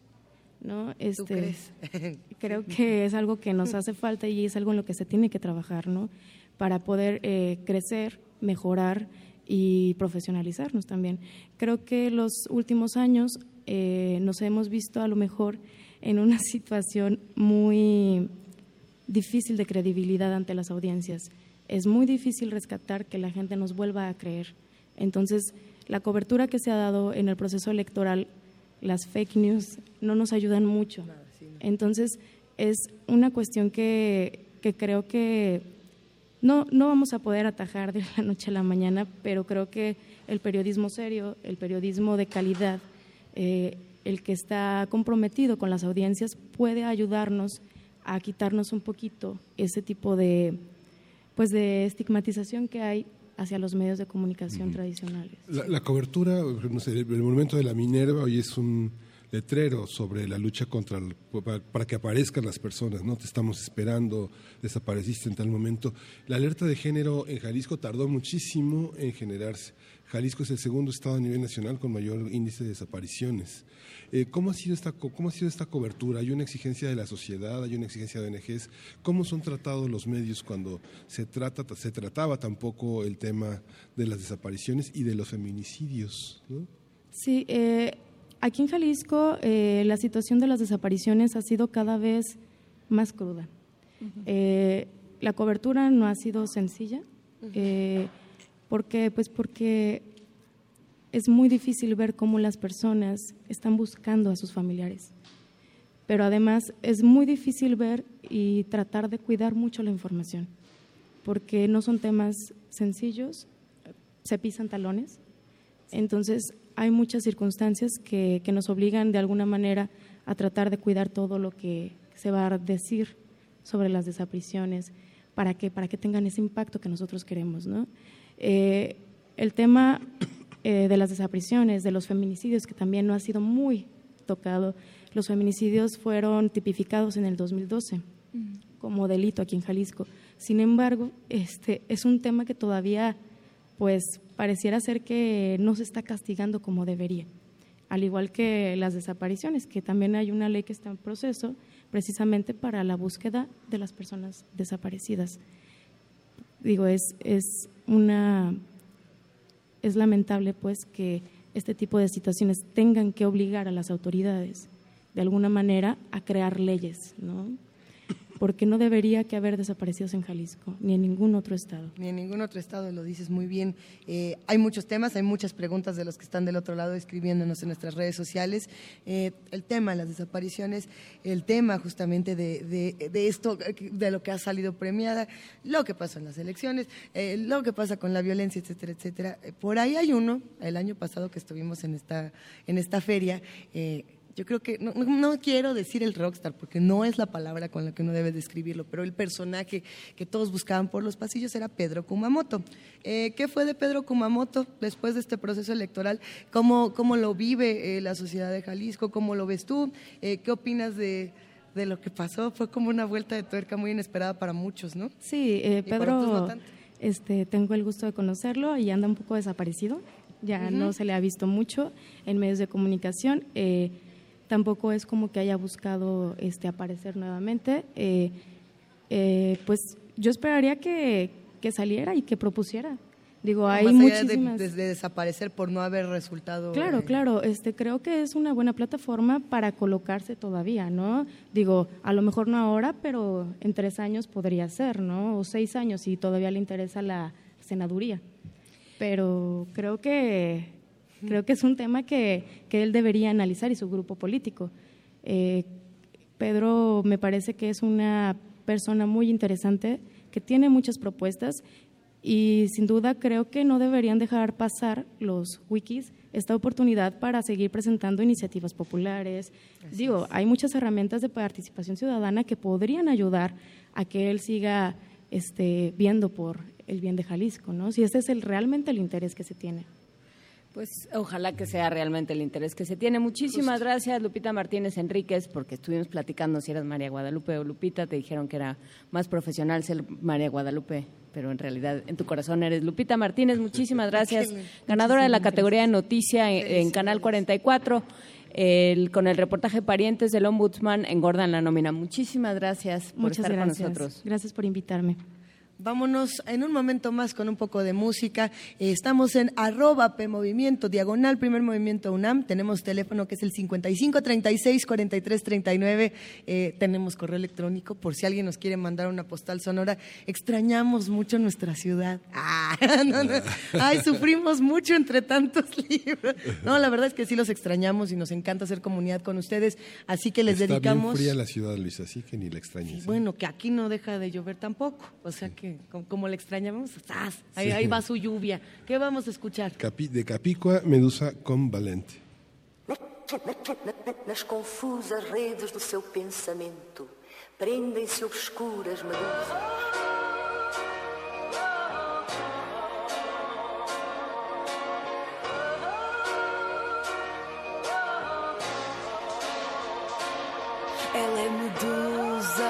A vítima que toda a gente acusa, de quem a vida abusa, ela é medusa e recua e recusa e resiste, ele insiste e arranca-lhe a blusa e usa. A escusa, ela acua sozinha na rua, seminua, semissua, semi-morta, porque mais ninguém se importa. Ela é medusa, o corpo para que toda a gente aponta. Que posta, não gosta, faz troça, desmonta, comenta ali exposta na montra de fita métrica pronta. Examina-se a carne e critica-se a coisa. O resto não conta, é uma sombra, é uma sombra, é uma sombra.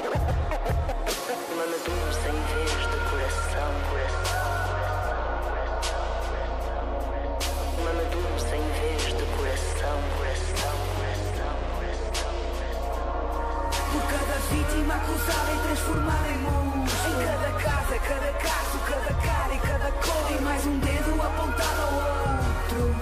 Cresce a ira da medusa que me fez no rosto. Por cada vítima acusada e transformada em monstro. Em cada casa, cada caso, cada cara e cada cor. E mais um dedo apontado ao outro. Cresce a ira da medusa que me fez no rosto. Em cima da ponte está a tua irmã desaparecida em interação com aqueles instintos suicidas, abatida na depressão de uma história nunca esquecida, vencida por um trauma de uma violação aos 15.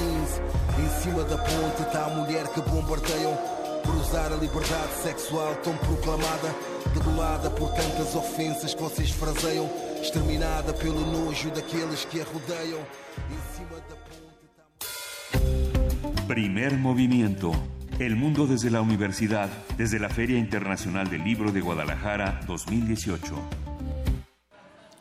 Mary Shelley fue una narradora, dramaturga, ensayista, filósofa, filósofa y biógrafa británica, reconocida mundialmente por ser la autora de la novela gótica Frankenstein o El moderno Prometeo, publicada en 1818. Su padre fue el filósofo político William Godwin y su madre la filósofa feminista Mary Wollstonecraft quien escribió sobre las situaciones de desigualdad tan comunes en el contexto del siglo XVIII y cuestionó las limitaciones impuestas a las mujeres.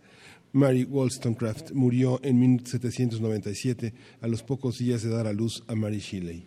Sobre la biografía de estas dos mujeres, Editorial CIR se presenta, presentará en la FIL, ya lo presentó, ¿no? Ya lo presentamos. en Guadalajara el título bueno, ya presentó el título Mary Wollstonecraft, Mary Shelley, escrita por la poeta, ensayista y doctora en historia y literatura Charlotte Gordon. Se trata de una obra ganadora de la, del National Book Critic Award for Biography que tiene cerca de 600 páginas. Vamos a conversar sobre estas dos mujeres, el contexto en que vivió y trabajó cada una y el lugar que ocupan en la historia de las luchas por la equidad de género. Está con nosotros Maya F. Miret, editora de Océano y bueno, conocedora de la obra. Maya. Felicidades. Buenas, hola, hola a todos. Muchísimo gusto de estar con ustedes esta mañana de FIL. Hay libros emocionantes en esta feria y libros como este que eh, no es por un gusto personal, sino eh, por muchas otras razones, tienen algo que decir muy distinto a lo que estamos acostumbrados a, escuchar, eh, querida Maya. ¿Cómo se vive la historia de Mary Shelley y su madre o de Mary Wollstonecraft y su hija? Creo que es un libro que no toca los puntos de vista convencionales. Y bueno, ¿tú cómo ves? ¿Y tú cómo ves? Y yo cómo veo. Bueno, les contaré que creo que lo primero que hay que decir es que es una biografía un poco atípica porque no habla sobre la vida de una sola mujer, sino que habla sobre ambas en capítulos intercalados. Sobre dos mujeres que no se conocieron. Sobre dos mujeres que no se conocieron porque eh, Mary Wollstonecraft murió a los 10 días de nacida su hija, Mary Shelley. Y por más que la historia, eh, bueno, es una leyenda, nos cuenta que Mary Godwin en ese momento, luego Shelley, eh, aprendió a leer trazando las letras sobre la lápida de su madre, a la que iban de visita continuamente ella y su padre, en los arranques de nostalgia que tenía hasta que se consiguió otra mujer, que esa es una historia que se cuenta en la novela. Em, la verdad es que vivieron vidas muy diferentes y lo que es muy interesante del libro es que no trata de forzar la nota y de encontrar entre ellas paralelismos que no existen, sino que hace genuinamente dos historias intercaladas de dos mujeres que vivieron también en épocas distintas, porque Mary Wollstonecraft fue un poco la última mujer ilustrada y habría quien diría que la primera, y Mary Shelley ya nació durante el romanticismo y es por supuesto una de las principales exponentes del romanticismo en la literatura. Em, de modo que es muy interesante ver no solo eh, la influencia de Mary Wollstonecraft sobre Mary Shelley y de Mary Wollstonecraft sobre muchos personajes, hombres y mujeres de su época, sino también las diferencias, cómo vivieron en contextos familiares, pero también históricos y económicos enormemente diferentes. Y también una fue un personaje, pues una hija de la revolución, y la otra fue genuinamente en su vida y en su obra un personaje romántico. El romanticismo eh, dieron, dio a luz, dieron, a luz un monstruo, un monstruo muy original en la que muchos seres atormentados, fragmentados, tuvieron lugar. ¿no? Mary Shelley podría ser uno, uno de ellos. Absolutamente. Nos cuentan en la biografía cómo en su primera escapada con Percy Shelley, que iban, por cierto, acompañados de su media hermana Mary Jane, que luego se cambiaría el nombre a Claire y sería amante de Byron, porque toda es una historia enormemente enredada y en, en, el, en, el, TV Notas del romanticismo. En el TV Notas del romanticismo. Lo primero que hicieron fue ir a París cuando se escaparon de casa de William Godwin, del padre de Mary Shelley, en busca de la revolución. Y la revolución había dejado de existir y lo que encontraron fueron ruinas. Y, entonces, bueno, en su paso por Europa, un poco ya como parias de todos lados, sin dinero, eh, perdón, Percy Shelley sin herencia, porque por supuesto se había fugado con una niña de 16 años y había dejado embarazada a su primera mujer, Harriet, que luego se suicidaría. Como les digo, todo es muy complicado. Em, un poco se desencantan de, de la idea de la revolución que pues, había sembrado en ella su madre. Y curiosamente, de camino pasan por un castillo que no me acuerdo exactamente qué parte de Europa está, pero lo pueden googlear sin duda, que se llamaba Frankenstein.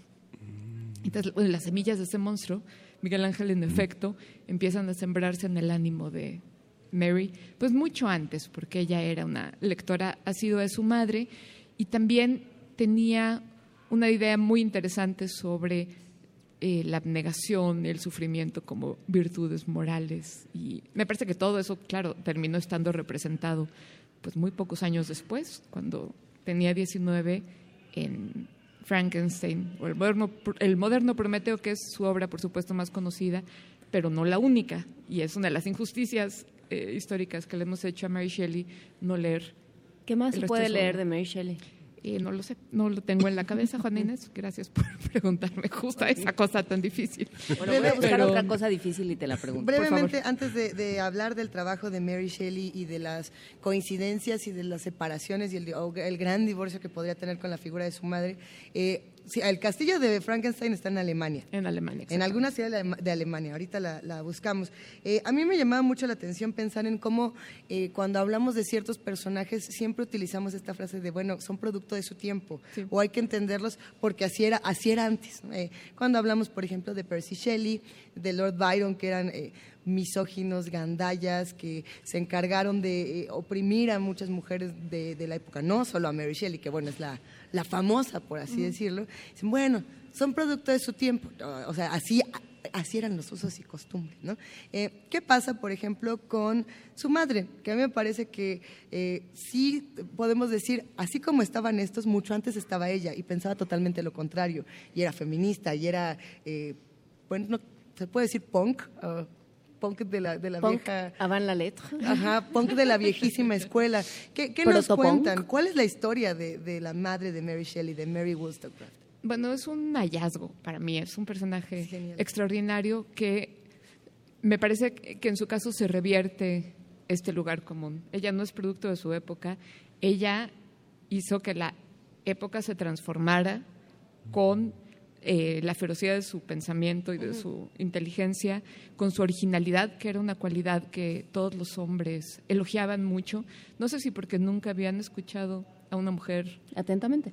Atentamente. Y a una mujer que se atreviera a razonar y a incursionar en ámbitos del pensamiento que les estaban vedados, que era, por ejemplo, la filosofía política, que es una de las enormes contribuciones de Mary Wollstonecraft eh, y al mismo tiempo es una mujer que se hizo a sí misma, se construyó a sí misma desde los cimientos. ella era producto de una familia compuesta por un padre alcohólico y jugador, lleno de deudas y con ciertos lazos con la aristocracia y con la clase alta, pero siempre metido en problemas económicos, se mudaban todo el tiempo para evitar caer en una cosa que existía en la época, que era la cárcel de deudores.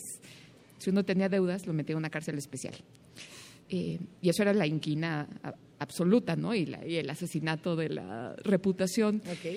Em, y era una mujer que lo hizo todo, salvó a su hermana eh, Everina de un matrimonio infeliz en el que fue muy maltratada, aunque eso implicó que tuvo que renunciar a su hija, porque era una época en la que las mujeres no tenían derecho a la propiedad y no tenían derecho a los hijos. Entonces, irse de la casa de un marido abusador implicaba renunciar a, ver a los hijos y, bueno, en este caso fue muy trágico porque esa hija murió. Y fue una mujer que fundó una escuela para niñas, bueno, para niños y para niñas, basada en los postulados de la filosofía radical de la época, que abogaba por eh, el fin de la monarquía, las libertades individuales, la igualdad de hombres y mujeres tal como se entendía en esa época, que está muy, dista mucho de ser la igualdad como la entendemos hoy mismo, pero pues que sí avanzaba esta idea de que las mujeres tienen que tener al menos un pie de igualdad en el matrimonio, la posibilidad de sobrevivir por su cuenta en el ámbito público, etc. Em, y bueno, por supuesto fue, además de todo esto, estuvo muy cerca de los círculos de pensamiento radical de la época. Parece que conoció a Adam Smith, no se sabe muy bien, pero es posible que, haya sido así. estuvo cerca de Benjamin Franklin, fue discípula de Jonathan Price. Eh, puro punk. Puro, puro punk. Y y llegó un momento en el que se internó como muy orgánica y muy naturalmente, casi como un nombre honorario, en el círculo de los editores progresistas de Londres y empezó a publicar reseñas primero anónimamente, reseñas súper brutales e inmisericordes sobre todo lo que se le ponía enfrente y luego con su nombre. Entonces, no solo fue la primera mujer que se ganó la vida con su pluma, y, digamos, en el ámbito de las ideas, y no el de las novelitas románticas que tanto denostaba, aunque ella también escribió una más o menos romántica, pero sin final feliz, entonces... Entonces sí era salvaba. Ya no cuenta. ya no cuenta. Una novela que, por cierto, se llama Mary, en el que la protagonista no quería casarse. Al final con el aristócrata al que le servía. Entonces, pues sí, para anatema, ¿no?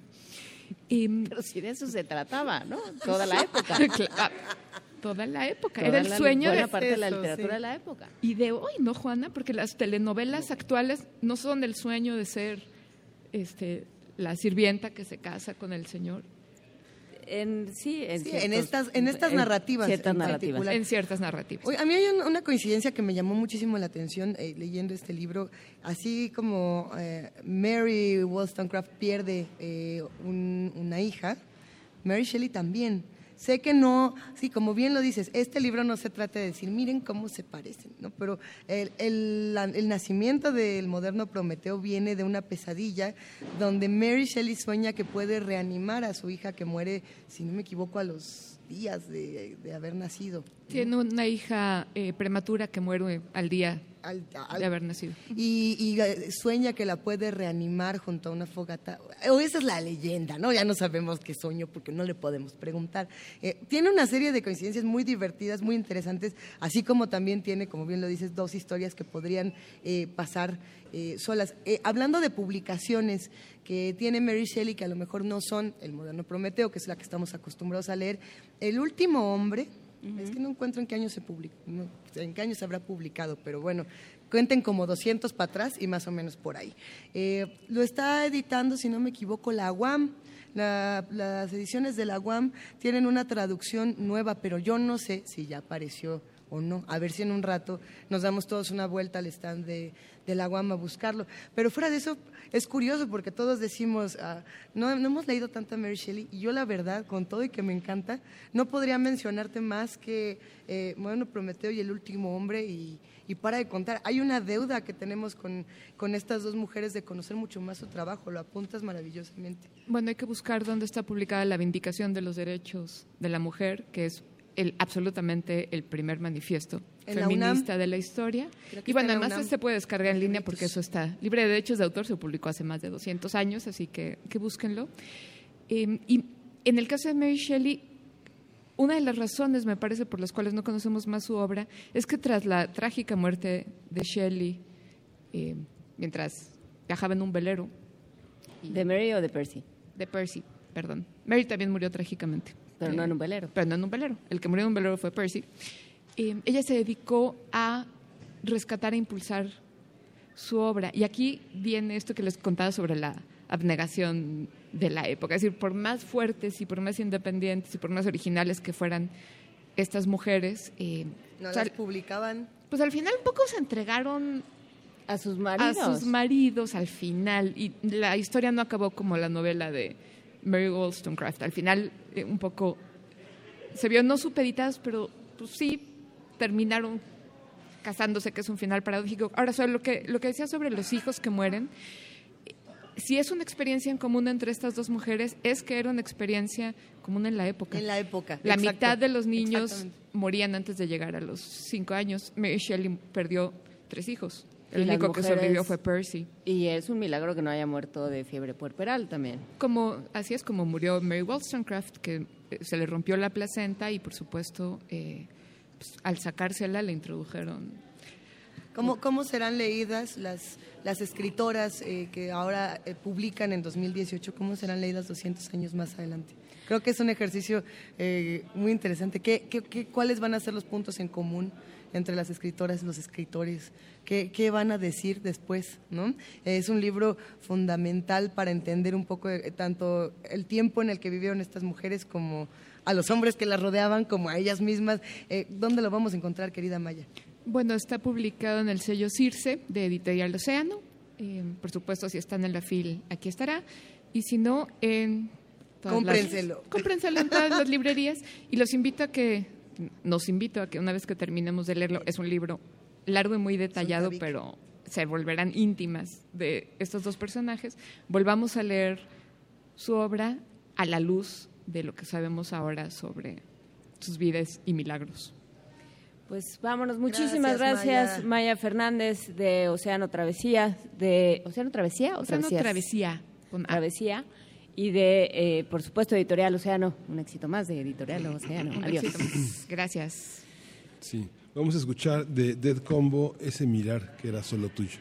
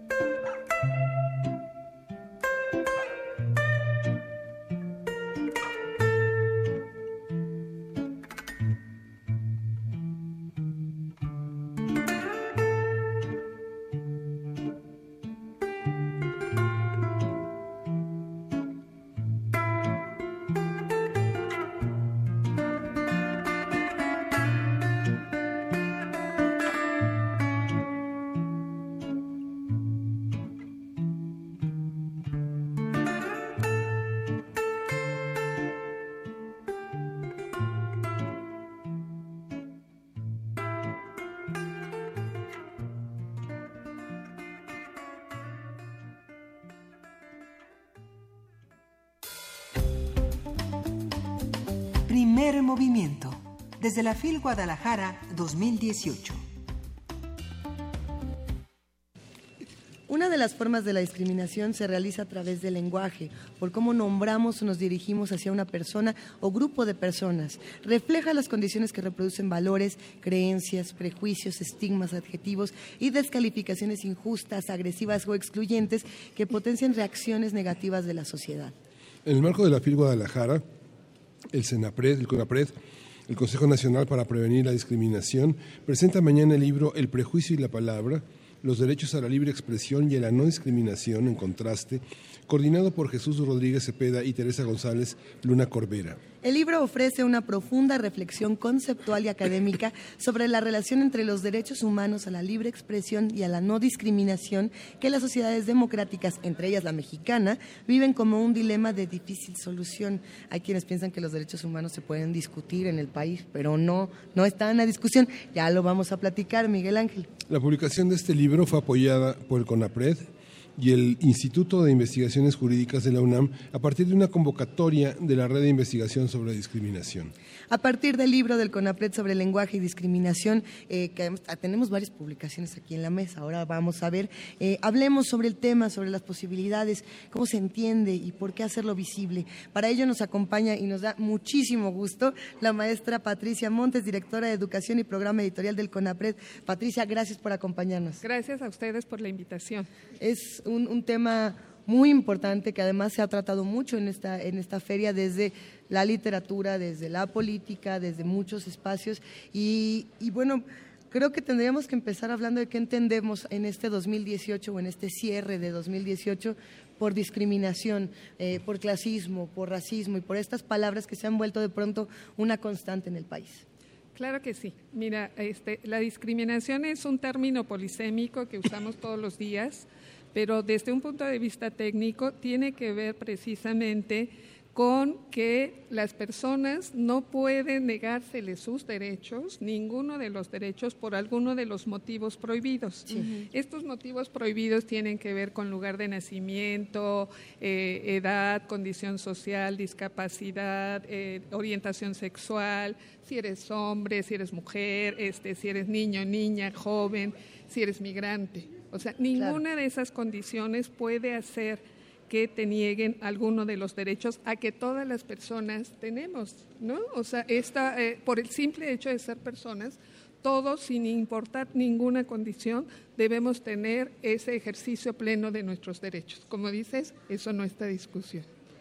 Patricia Montes, eh, yo espero que podamos hablarlo con más amplitud eh, una vez de vuelta en la Ciudad de México todos, pero pero no, que, no quisimos dejar pasar eh, la, oportunidad de hablar de las publicaciones de este consejo y particularmente de este que tiene Luisa en la mano y que por favor hazlo para acá para que ah, es el prejuicio de la palabra eh, porque porque la frontera y la tensión entre no discriminación y libertad de expresión basta abrir Twitter en cualquier momento o escuchar cualquier conversación en la calle y empezar a discutir, eh, no, pero mire, no me diga reinita y esas cosas, para que eh, la, la no me diga Chairo, no me diga Fifi. No me diga Chairo, no me diga Fifi, ¿no? me diga reinita, tengo un nombre, soy otra cosa. Entonces, ¿cómo, em, cómo entender la tensión entre discriminación así rápidamente la tesis, una tesis doctoral en tres minutos,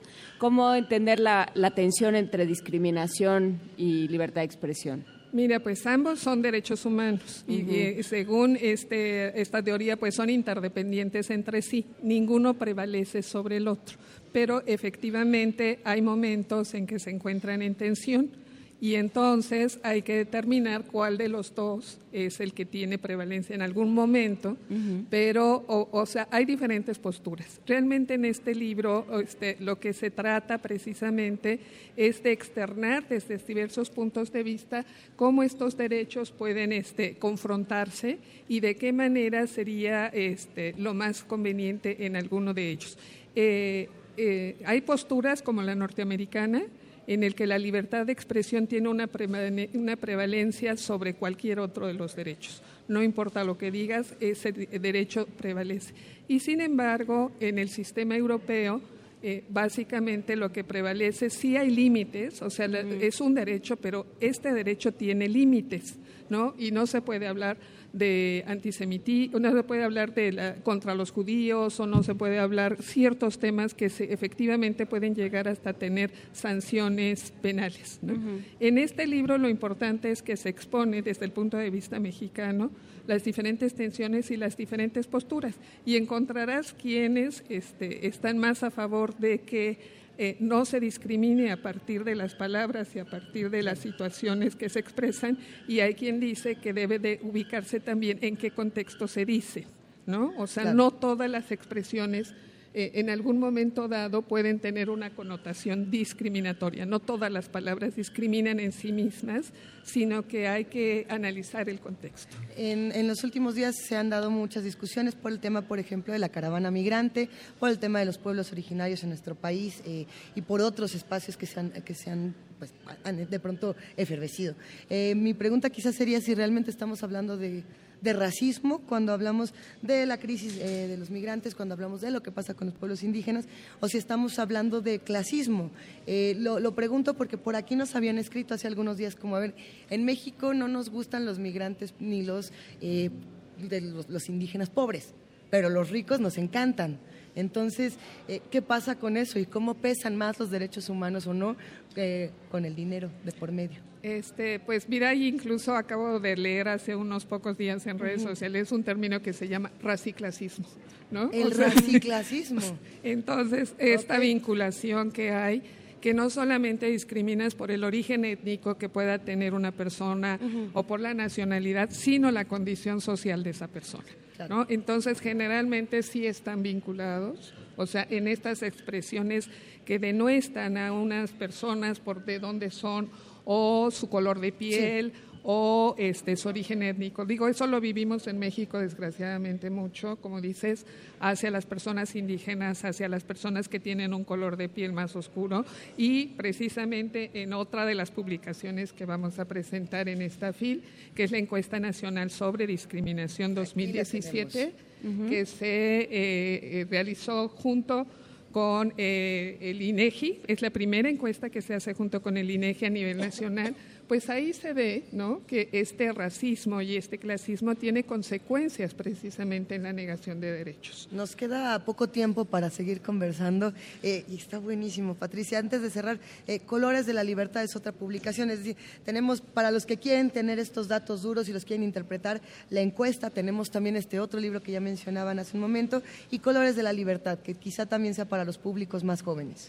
Eh, sí, Colores de Libertad es una obra que escribió Miguel Pulido, un periodista especialista en derechos humanos que quiere precisamente que a mayor público conozca. Todos y todas seguramente recordarán el caso de Alberta, Teresa y Jacinta, las indígenas ñañú, que fueron este, encarceladas por secuestrar supuestamente a seis agentes de la Procuraduría General de la República en 2006. Que las habrían violentado de muchas maneras. Es un caso paradigmático de violación de derechos humanos, ¿no? Y la defensa que de ella se hizo. Entonces Miguel lo que quiso hacer es una versión novelada de esta situación para que no se olvide y para que la sociedad vea efectivamente cómo estas personas indígenas, por ser mujeres, por ser indígenas, fueron violentados sus derechos y la defensa que hizo el Centro de Derechos Humanos Miguel Agustín Pro.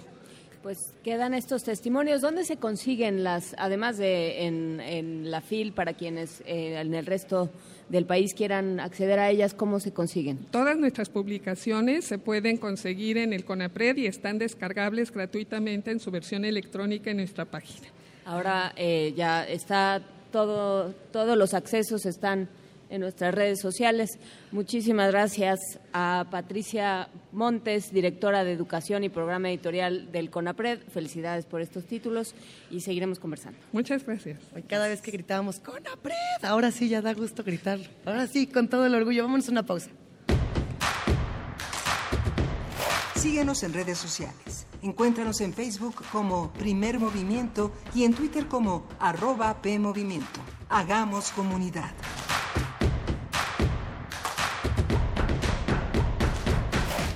Soy Juan José Millas y estoy en descargacultura.unam. Estrenos. De la doctora Jacqueline Pechar, el curso ¿Podemos combatir la corrupción en México? Ustedes saben que América Latina es la zona más desigual del mundo. No la más corrupta, pero sí la más desigual. Considerando a Asia, considerando África. África será la más pobre, pero no la más desigual. Únete al festejo de descargacultura.unam. www.descargacultura.unam.mx México necesita un cambio, pero un cambio que vaya de frente. Imagina un país donde todos los mexicanos podamos nacer, crecer y envejecer sin hambre, sin frío y sin miedo.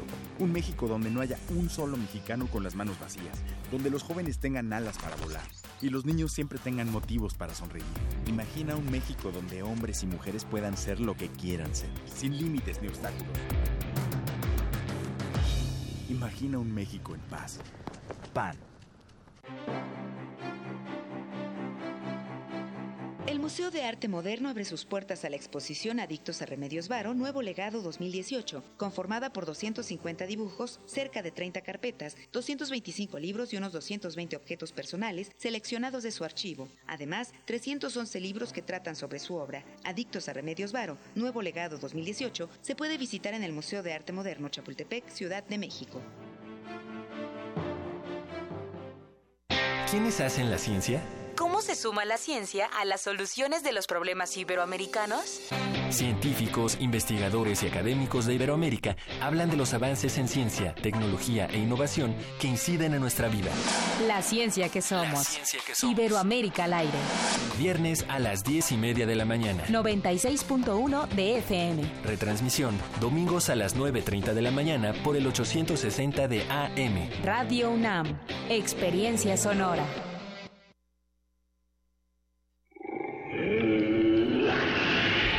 La UNAM se escriben historias de éxito. En Fundación UNAM hacemos que estas historias sean posibles, ya que becamos anualmente a más de 68 mil universitarios. Súmate 5340-0904 o en www.funam.mx. Contigo hacemos posible lo imposible.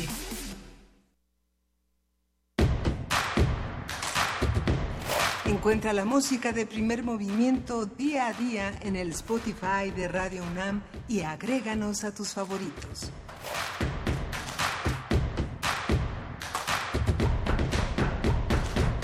Cálmate, Uriel, o le voy a llamar a Conapred ahorita. Ahorita, ¿verdad que Uriel Gámez anda Así mira, con todo esta mañana. Qué gracias. El equipo guerrero de Radio UNAM desde muy temprano están con todo, nos, nos, cuidan, nos protegen, mandan aquí, mandan allá. Y es que estamos transmitiendo completamente en vivo desde la Feria Internacional del Libro de Guadalajara. Miguel Ángel Quemain, Juana Inés de esa, a las nueve con tres nos volvemos a encontrar.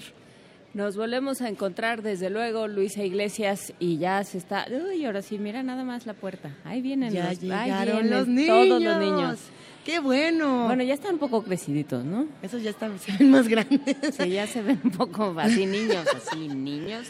A lo mejor en su corazón, pero lo que es en su cuerpecito. Hoy es uno de los días donde los más jóvenes se acercan a los libros, donde eh, corren por los pasillos, leen, se meten a las presentaciones eh, y hay que hacer estas invitaciones a los autores que presenten el día de hoy, a que también las vuelvan accesibles, ¿no? a, que, a que se dediquen a escuchar también lo que tienen que decir los lectores, los más jóvenes lectores. Eh, es un intercambio y es un ejercicio de interlocución, creo yo. Y entonces, si usted se va a meter a una presentación, participe, pregunte, esté ahí.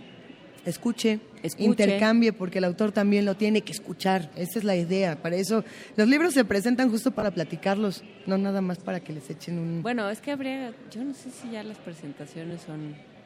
Depende. Cosa del pasado. Yo he visto varias presentaciones que se disfrutaron muchísimo en esta feria, eh, que además están llenas de lectores que se atacan de la risa, otros que están furiosos, eh, que gritan, que aplauden, que no están de acuerdo. Creo que en esta feria hay una respiración interesante, Miguel Ángel, un ritmo muy bueno para, para, los libros y las palabras. Sí, justamente, y las presentaciones que, bueno, eh, cuestionábamos la vale muchísimo la pena la presencia de tanta gente. Y justamente lo que estamos escuchando es la llegada de las escuelas eh, de, de, varios eh, municipios de aledaños a Guadalajara, varios municipios de Jalisco, que tienen una gran población infantil y que cada vez más eh, las lecturas y los libros de las bibliotecas de aula tienen una presencia más importante y pues son niños conocedores cada vez más, niños lectores, ¿no? Así es, eh, cada, cada niño lector, cada lector, niño adulto de la edad que sea, con una opinión eh, importante que se tiene que compartir y respetar.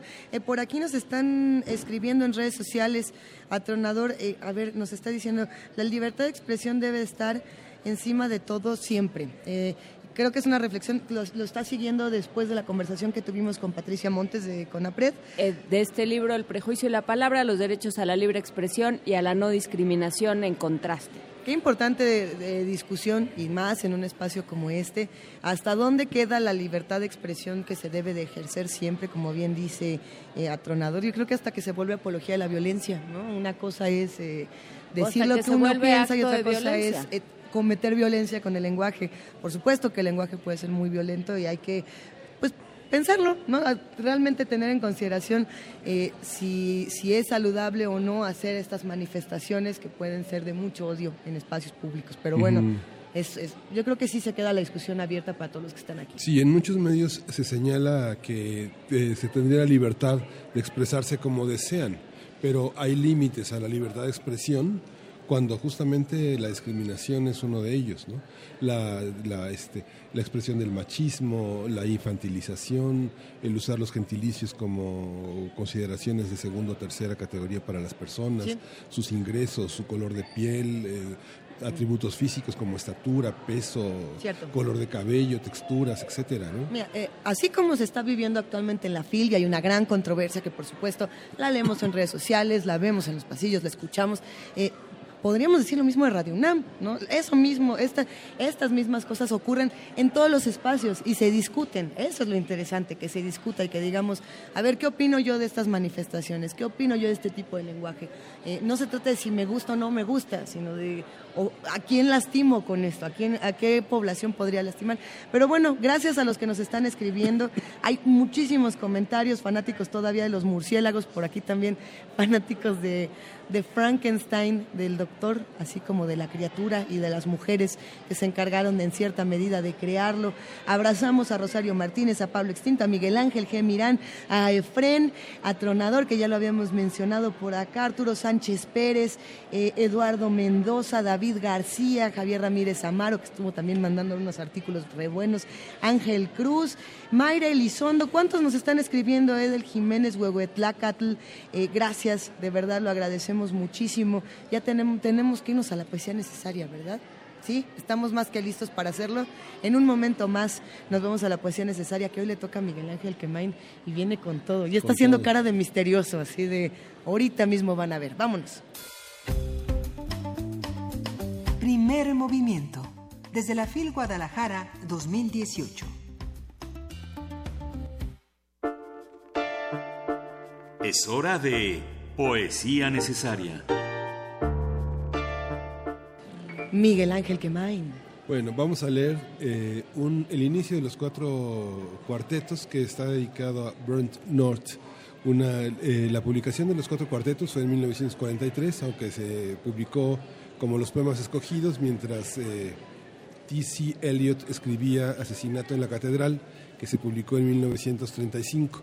En eh, los 80 se publicó en el Fondo de Cultura, junto con el Colegio Nacional, a la traducción de José Emilio Pacheco, y ahora aparece en una edición muy bonita publicada por la editorial ERA y el Colegio Nacional, estos, estos cuatro cuartetos que, eh, de los que tiene tanto antojo Juan Inés de esa y que se los voy a antojar más.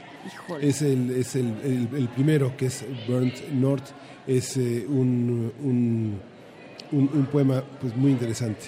Dice el primero, el tiempo presente y el tiempo pasado. ¿Acaso estén presentes en el tiempo futuro y tal vez al futuro lo contenga el pasado? Si todo el tiempo es un presente eterno, todo tiempo es irredimible. Lo que pudo haber sido es una abstracción que sigue siendo perpetua posibilidad, solo en un mundo de especulaciones. Lo que pudo haber sido y lo que ha sido tienden a un solo fin, presente siempre. Eco de pisadas en la memoria van por el corredor que no seguimos, hacia la puerta que no llegamos nunca a abrir y da al jardín de rosas. Así en tu mente resuenan mis palabras, pero no sé con cuál objeto perturbamos el polvo que vela el cuenco en donde están los pétalos de rosa y otros ecos. Habitan el jardín. ¿Vamos tras ellos? Deprisa, dijo el pájaro. Encuéntralos, encuéntralos, al dar vuelta a la esquina, tras la primera puerta, en nuestro primer mundo. Vamos en pos del engaño del tordo.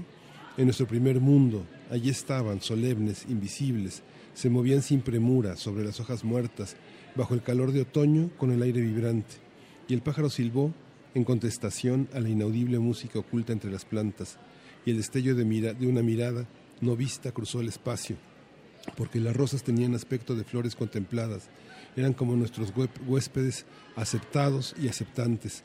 Así pues avanzamos, y ellos en procesión formal caminaron también por el desierto sendero hasta llegar a la rotonda con el seto de arbustos y miraron entonces el estanque drenado. Seco el estanque, seco el concreto, pardos los bordes, y se llenó el estanque de agua solar, en silencio. En silencio se alzaron lotos, la superficie brilló desde el corazón de la luz, ellos quedaron tras nosotros reflejándose en el estanque. Luego pasó una nube y se vació el estanque. Váyanse, dijo el pájaro, porque las frondas estaban llenas de niños. Un fragmento. Vamos a escuchar de Dmitri Shostakovich el concierto para trío de cello, el concierto número uno, la opus 107.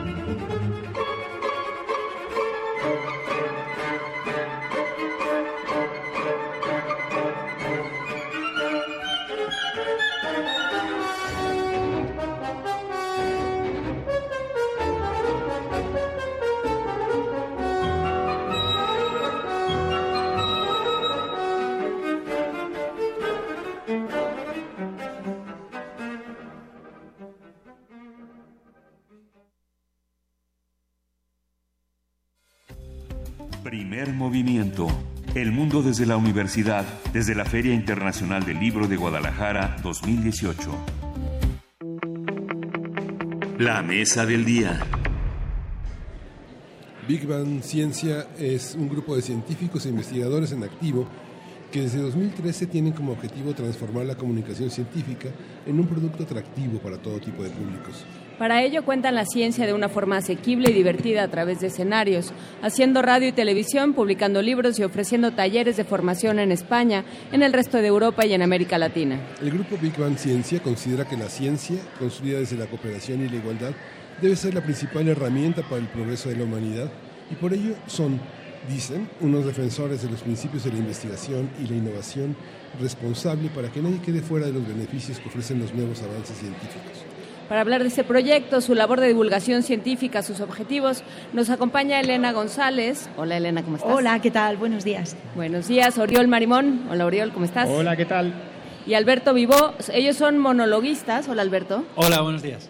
Y fundadores de Big Bang Ciencia y escritores también, digamos. hacen de todo. ¿Cómo están? ¿Quién nos quiere empezar a contar qué es Big Bang? Cómo funciona, a lo mejor darnos una pequeña muestra. Pues comienzo yo, vamos, vamos por orden. Ya que eres la directora. Big Bang, bueno, Big Bang es una, es una asociación de, como bien has dicho, de científicos, científicos que nos dedicamos a divulgar la ciencia. Y tratamos de divulgar ciencia utilizando fundamentalmente el humor. Eh, digamos que un espectáculo que ha tenido mucho éxito, no solo en España, sino en el, en el resto del mundo, fundamentalmente en, en América Latina, es nuestro espectáculo de monólogos científicos. Hacemos stand-up comedy, pero hablando de ciencia. Y como todos nosotros somos científicos, pues el stand-up que hacemos cuenta pues nuestras historias dentro de los laboratorios, eh, nuestros proyectos de investigación que hemos llevado a cabo durante nuestra tesis doctoral o nuestros postdocs, pero ya digo, todo a través del humor. Entonces es una manera muy cercana de comunicar ciencia y que le interese pues a todo tipo de públicos. Entonces, digamos que en Big Bang somos ahora 25, creo que llegamos ya a 25 científicos, todos, todos de España y de distintas ramas. Tenemos matemáticos, biólogos, biotecnólogos, químicos, físicos. Hasta ingenieros, Si algún ingeniero se nos ha colado, bueno, no, nadie es perfecto. Somos gente altruista, hombre. Ellos también son científicos. Sí, y incluso estamos esperando expandir y no solo atender a las ciencias más naturales o ciencias más experimentales, sino también ciencias sociales, ¿no? Entonces que también pueden ser experimentales. También pueden ser experimentales, totalmente. Muy bien. Eh, Oriol, tú traes muchas ganas de conversar. Cuéntanos, ¿tú a qué te dedicas? Pues yo hice mi tesis doctoral en, en química orgánica y luego empecé con esto de, de, Big Bang. Me especialicé sobre todo en el trabajo con los jóvenes, con los adolescentes, para eh, despertar vocaciones científicas y para que participen en proyectos de ciencia ciudadana. Y ahí es con lo que más disfruto. Me encanta explorar, investigar, conocer qué es lo que piensan los jóvenes, qué es lo que sienten, cuál es su manera de comunicarse, para luego llevarlo a nuestros espectáculos y a nuestros talleres, porque no solo hacemos espectáculos, sino talleres. Una de las cosas con las que más he disfrutado es eh, llevando a investigadores noveles que no son los que han ganado el Nobel, sino los, los que están empezando. No, noveles con, B chica. Exacto, exacto, con B chica, ¿no? Que, son los que están empezando su carrera investigadora, eh, les damos formación, los preparamos para llevarlos a la trinchera, para llevarlos al ruedo, para llevarlo, llevarlos a las preparatorias, a los centros educativos, a que interaccionen con los más jóvenes, con chicos y chicas de entre 10 y 16, 17 años y ahí cuando estamos juntos les ayudamos a hacer actividades de em, divulgación de la ciencia a través de artes escénicas. Les ayudamos a preparar conjuntamente pequeñas obras de teatro, pequeños monólogos, cosas así. Y de esa manera estamos consiguiendo humanizar la ciencia. Los más pequeños ven a los jóvenes investigadores como personas, rompemos estereotipos, porque claro, lo típico que vas a una preparatoria, ¿qué es un científico? Te dicen, pues es un hombre, de bata blanca, pelo blanco así, alborotado, ¿no? E, e, eso es lo que se espera, ¿no? Y hay que Un científico es una persona con la que no se puede hablar. Ah, es aburrida. No se entiende nada. Nada, sí, dicen cosas raras como basidiomicetes, no, no se puede. Entonces hay que, hay que romper todos esos estereotipos y en algunos de los proyectos que tenemos pues lo hacemos y es, es fantabuloso. Es muy complicado porque es un estereotipo que tiene cierta raigambre en, en, la realidad. Alguno hay, sí. Alberto está mirando a su alrededor como un científico, como quien ve correr ratones por un laberinto. No, no, no, como un científico no, como, como una persona que está rodeada de 150.000, porque la fila es impresionante, nos encanta venir. Ya hacía tres años que no veníamos y estamos súper contentos de estar aquí otra vez. A ver, cuéntenos, eh, justamente decía que es un problema eh, arraigado esto de pensar eh, los científicos son seres con los que no se puede hablar, porque de pronto, y aquí nos pasa mucho porque somos una radio universitaria que acude a los, a los científicos para explicar cosas que suceden, de, digamos, en las noticias diarias. Y entonces, de repente, recibes respuestas como, bueno, eso es muy complicado de explicar. Bueno, sí, Claro, pero, pero, si se hace el esfuerzo por parte del que va a comunicar, pues entonces ya, ya, ya, se puede explicar bien. El, el, problema es que muchas veces damos por hecho que si sabes mucho de un tema, lo sabes comunicar. Eh, eso, hay una frase que, que, se dice mucho por ahí, que que dice, solo entiendes algo si se lo sabes contar a tu abuela. Es absoluta y radicalmente falso. Hay mucha gente que tiene muchísimo conocimiento, que es experta en muchas cosas y que es incapaz de contárselo a un público general. Eh, el, caso, el caso escandaloso de Peter Higgs, el ganador del premio Nobel por descubrir el bosón de Higgs, em, fue incapaz de contar lo que es el bosón de Higgs al público general y él es un experto en qué es el, bosón de Higgs. El mayor experto es el ganador del premio Nobel por haber descubierto, predicho esa, esa partícula. Entonces necesitamos un trabajo. Nosotros siempre defendemos que necesitas una formación específica para saber comunicar un conocimiento experto a público general. Y el hecho de que alguien te, responda, eso es muy difícil para que tú lo entiendas, es un claro ejemplo de que ese trabajo de transformar el conocimiento experto a, a, un lenguaje común no se ha hecho. No se ha hecho ni se tiene ganas de hacer y ese es el problema. Y más allá de que sea asequible para todo el mundo, ya con el tema del humor, pues te das cuenta de que no hay barreras, ¿no? yo siempre pongo el caso de un compañero nuestro, de Manuel, que vino con nosotros hace tres años, la última vez que estuvimos aquí. Él tiene un texto con humor sobre el cáncer. Y es una prueba de que, o sea, te puedes, puedes utilizar el vehículo del humor, eh, del humor para cualquier tema, Cualquiera. por duro que sea, por complicado, complejo en cuestión de contenidos o en cuestión de bueno, pues, enfermedades lo que puedes pensar que podría herir sensibilidades, bueno, pues se puede hacer de tal manera de que no toque esos temas, de hacer metáforas y humor solo con la parte, digamos, más cruda, más bioquímica y, y pasar con humor cualquier tema. Hay temas más difíciles, por eso también te digo, ¿eh? estamos ahora preparando un monólogo sobre la tabla periódica para el año que viene y nos está llevando de cabeza, porque claro, el año que viene es el aniversario de el 150 aniversario de la tabla periódica, hay que celebrarlo, pero dices, ¿y yo qué cuento de la tabla periódica? Que, que sea así gracioso. Claro, si son unos son Pero unos ¿cómo? Si el molibdeno es verdaderamente para partir. Bueno, A el ver. cadmio- yo el- con el cadmio me parto los ojal. Uy, el plomo es una, es una cosa para morirse. Perdón. Oye, el molibdeno Sí, síganlo trabajando, ¿eh? es grande, ¿eh? Ya casi van. Es muy grande el molibdeno, de verdad que Es, es grande el Hace- molibdeno. el acero mm, lo, lo asienta bien, lo asienta bien. A ver, entonces eh, creo que pasa de los dos lados. Por un lado, se entiende que los eh, que los científicos son seres con los que no se puede hablar y los científicos piensan que el público en general o el resto del mundo que no son científicos o que son científicos de otra disciplina no entienden. ¿De dónde salen los científicos? Si el mundo no entiende la ciencia, ¿de dónde brotan los científicos? ¿Caen de un platillo volador? Claro, la cosa está en que hay que romper ese estereotipo porque son algún científico puede, puede tener esa- esas ideas y puede haber gente que...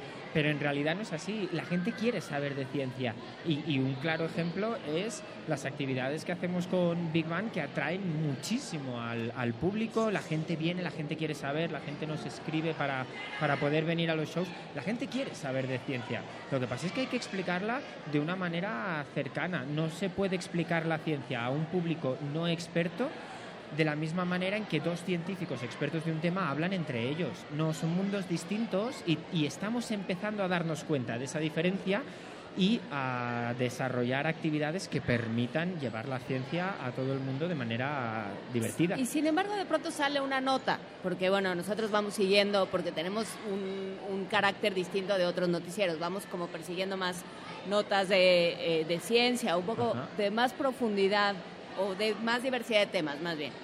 Entonces, de pronto sale una nota, este científico que acaba de, eh, de decir que con el CRISPR, de un científico chino que acaba de decir Ajá. que, con este- que acaba de jugar a las matatenas con, con, el, Con los el- bebés. con el genoma y acaba de eh, producir, porque pues es eso, producir unos bebés que son resistentes al VIH. Y entonces se arma un pleito en la comunidad científica que dice, pero con el permiso de quién y a quién le avisó. Y sale esa nota y todos la comentamos y todos nos volvemos especialistas en genómica. Y sin embargo, salen los científicos y dicen, no, no, es que no es tan así. Entonces, ¿cómo, ¿qué pasa cuando con las barreras entre el periodismo, que necesita notas de ocho columnas, y eh, la, ciencia, que es mucho más cauta al momento de eh, anunciar sus descubrimientos. Claro, uno de, de, los peligros que corremos es que, como bien has dicho, el periodismo necesita notas muy cortas y con titulares que llamen la atención, mientras que la ciencia se escribe en términos de posiblemente, pero solo en el caso de que, y eso no lo puedes meter en un, titular, los titulares tienen que ser categóricos. Y no solo eso, sino que jugamos también muchas veces con el sensacionalismo, con gente que quiere aparecer en los medios de comunicación y cuentan cosas que no son exactamente reales. Por ejemplo, ahora se está empezando a investigar si realmente este doctor chino ha editado o no el genoma de estos bebés porque es algo no tan sencillo de hacer. Y hoy por hoy CRISPR es una técnica que puede cortar y pegar genes, puede editar genes, pero tiene también muchos efectos secundarios. Entonces, haber hecho así, cuando hay tantísimas investigaciones en todo el mundo que todavía no han conseguido paliar esos efectos secundarios, de repente han nacido dos bebés que ya son resistentes al VIH, pues es algo que nos tenemos que tomar con mucha cautela, porque la ciencia nos dice que hoy por hoy no es probable que eso pueda pasar.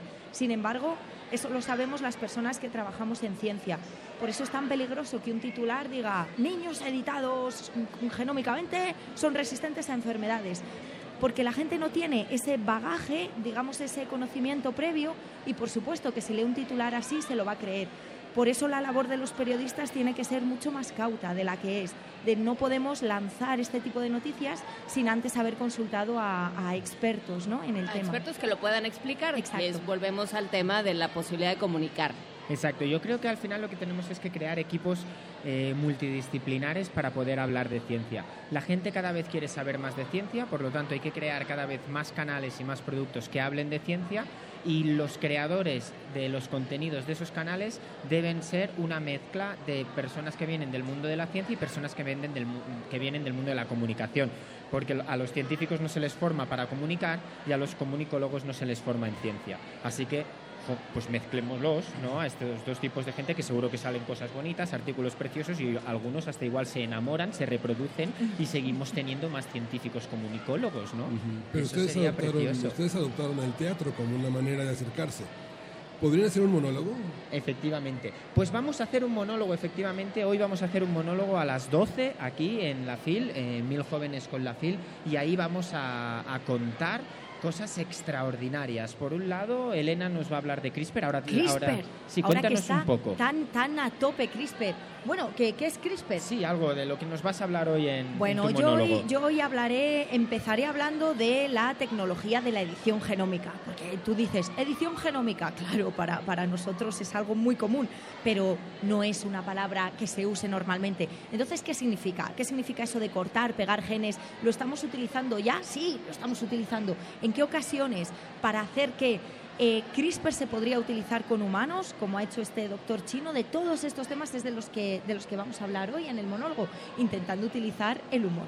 El humor. Y Alberto nos va a hablar de algo que le gusta mucho a los jóvenes. Nos va a hablar sobre... Eh, comunicación a través de los dispositivos móviles, ¿verdad? En realidad parto de una cosa que no les gusta a los jóvenes, que es que se queden sin datos. Ah, es que eso que se queden sin megas. es muy peligroso es muy peligroso tener que conectarse a una wifi que no sabes de dónde viene. Ni a dónde va, de dónde viene como sea, a dónde va. Una wifi que, que, que, por cierto nosotros lo llamamos wifi, que suena, a mí me suena más gracioso. cuya precursora en la, en la tecnología del wireless fue Hedy Lamar. Que es la mar de famosa. Es la mar de importante porque gracias a ella podemos comunicarnos a través de, del wifi, si no, ¿qué, haríamos?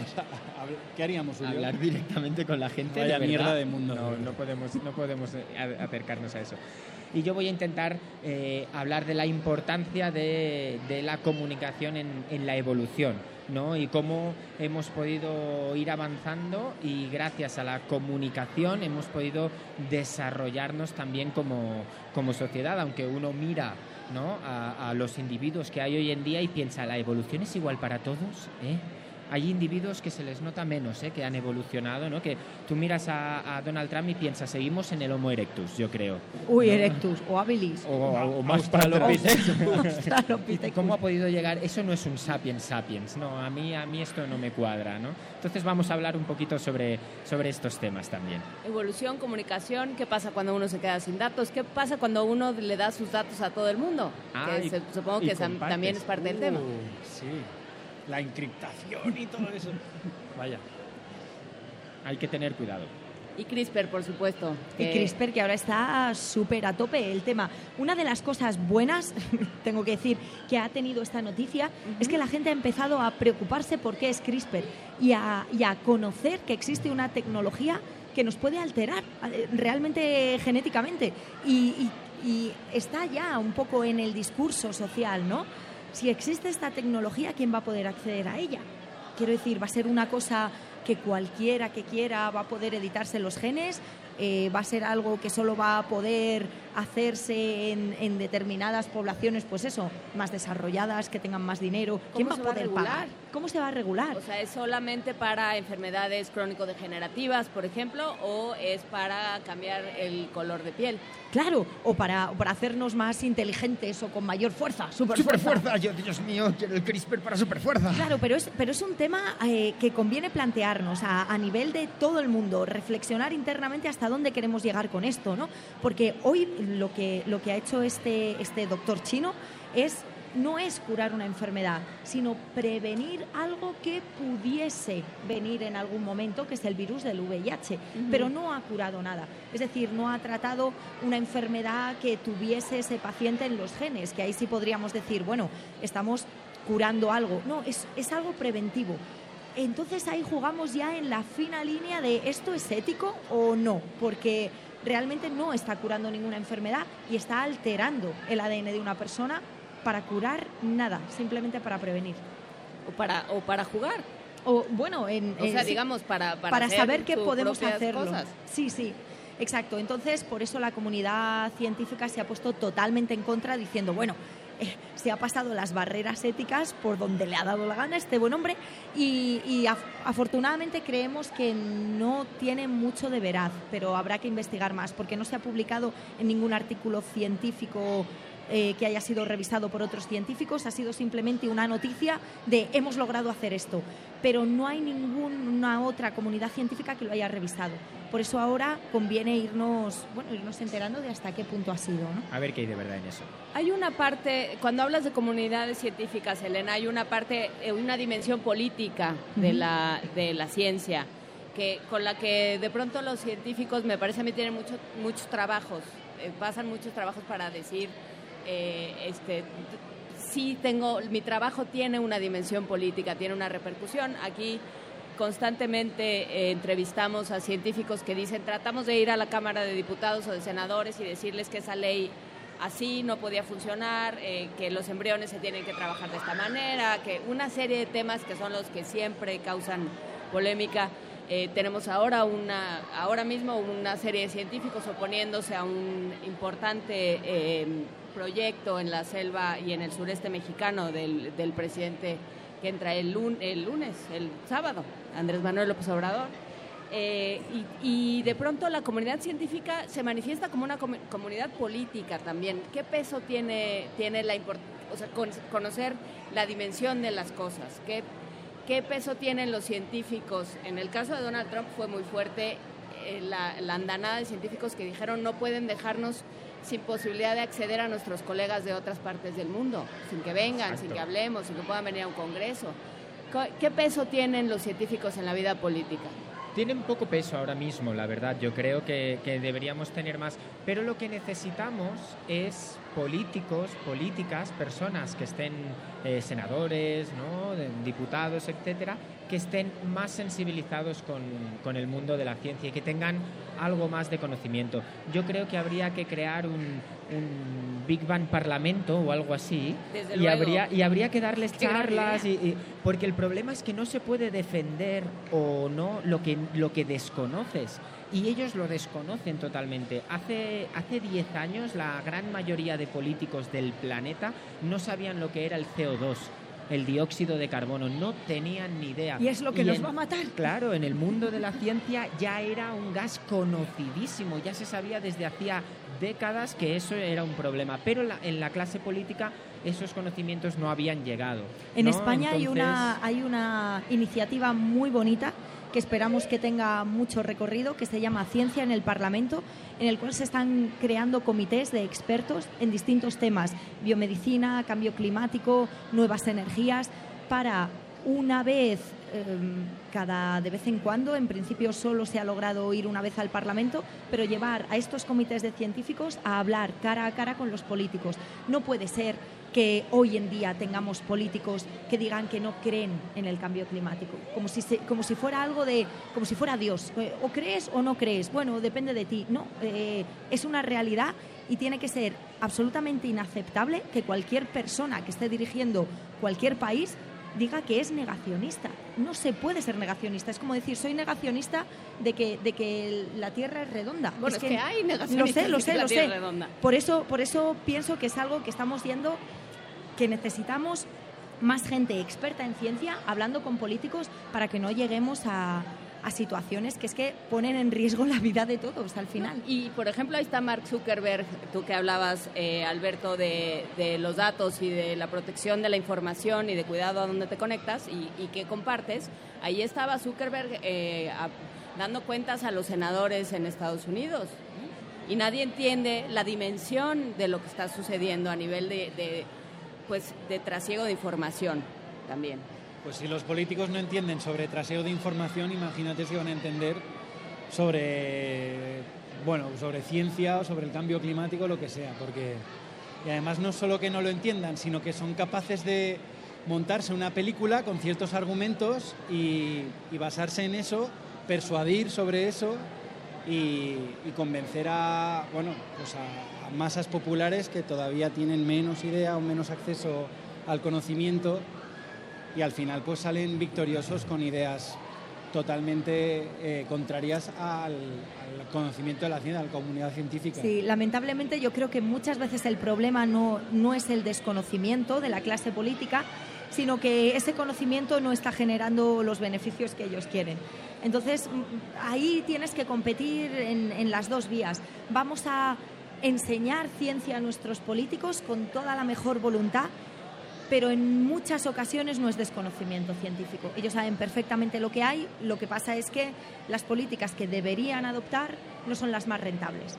Por tanto, ahí jugamos con, esa doble cara, ¿no? que es muy perversa. ¿Y la sociedad entonces qué puede hacer? Desde luego votar a partidos políticos que defiendan la ciencia. Y primero informarse y después está claro que, nosotros el mayor arma que tenemos es nuestro voto pues votar a todos aquellos políticos que tengan políticas científicas sensibles, sensibles con todos los grandes retos sociales que tenemos hoy en día. Y después de votar se pueden venir a ver a Big Bang. No, después, bueno, antes, ¿no? Antes, antes, y después. Antes y después, sí, tenemos nosotros actuamos antes y después de las elecciones. ¿Y dónde actúan generalmente? ¿Dónde se les ve? Eh, lo bueno de este formato del stand-up comedy es que vamos a todas partes, a todas partes y conseguimos meter eh, espectáculos que hablan de ciencia en lugares inesperados y por lo tanto llegar a públicos no cautivos, gente que no tenía un interés previo por la ciencia, conseguimos llevarles esa esa información. Aparte de actuar en congresos, en museos de la ciencia, en auditorios, en ferias del libro como estas, estamos llevando también la ciencia a bares, estamos llevando la ciencia a teatro. ¿La ciencia a bares? A, bares, a discotecas. ¿Y les pagan en especie? No. En, ocasiones, pero ya pedimos que no, porque entonces los monólogos no, salen bien. Claro, se nos van. de hecho, empezamos, empezamos por bares porque era el lugar como más, más accesible y donde, donde se hacen más monólogos, ¿no? Porque un teatro pues era como un salto. Y ya en cuanto en el mundo académico empezaron a relacionarnos con la ciencia, esa parte académica, y, y acompañada de la parte del espectáculo, pues es cuando empezamos a ir a universidades, pero, pero el principio fue en pequeños barecitos. Sí. Sí, yo en algún momento escuché un monólogo sobre eh, la importancia del etanol en la, en la vida eh, de la civilización, digamos, en la civilización eh, como la conocemos, la importancia de, la domesticación del etanol en un bar, justamente. Qué bueno, pues mira, nosotros, Big Bang, tenemos un monólogo también sobre la psicofarmacología del alcohol etílico. De hecho, el monólogo lo hace Alberto, Alberto Vivo. Aquí estoy. Y, habla, habla un poco sobre cuáles son los efectos del alcohol mientras lo estamos tomando, qué es lo que ocurre cuando nos emborrachamos, qué es lo que ocurre cuando tenemos resaca desde un punto de vista científico y bioquímico. El monólogo es excepcional y ¿cuándo lo vamos a poder escuchar aquí en la FIL? Pues lo vamos a poder escuchar mañana a las 8 de la noche en el Salón Enrique González Martínez. Un poco para, para, recapitular, hoy estamos a las 12, si alguien está por aquí por la FIL, que no se lo pierda. hoy todos estamos... están por aquí por la FIL, pues claramente. todos los oyentes, todos. Pues, pues, pues, venid, pues venid, venid. a las 12. Si nos queréis. Venid a las 12 a eh, mil jóvenes con la FIL. Ahí vamos a estar, Big Bang. En el salón Enrique González Martínez, en el área internacional. Que mira, me, me pilla mal de tiempo, no importa, porque mañana tenemos otro show igual de bueno, si cabe. Igual, hoy va a ser un show más para jóvenes, para jóvenes, didáctico, adolescentes, bueno, sí. también con mucha risa, ¿eh? Lenguaje adolescente. Con un lenguaje adolescente. Y mañana ya va a ser uno más eh, para el público general, para el público más familiar, ¿no? Más y ahí adulto. Es, ahí es donde entrará la psicofarmacología y metabolismo del alcohol etílico, por ejemplo, ¿no? Cambiaremos un poco los monólogos. Si alguien quiere venir a las dos, va a haber cosas distintas, también se lo va a pasar genial. Y también deciros que ah, aquí en la fila estamos porque escribimos. También escribimos libros, nos encanta escribir, es una cosa que, oye, nos fascina. Y estamos presentando varios libros, unos libros sobre genética, y unos libros también sobre física. Pero los libros de genética creo que Elena sabe más de ello, que es nuestra sí, especialista. Claro, yo, yo, yo soy genetista, entonces yo de genética pues, sé, un poco. Y esta tarde a las 7 en el stand del CONACIT vamos a estar... CONACIT.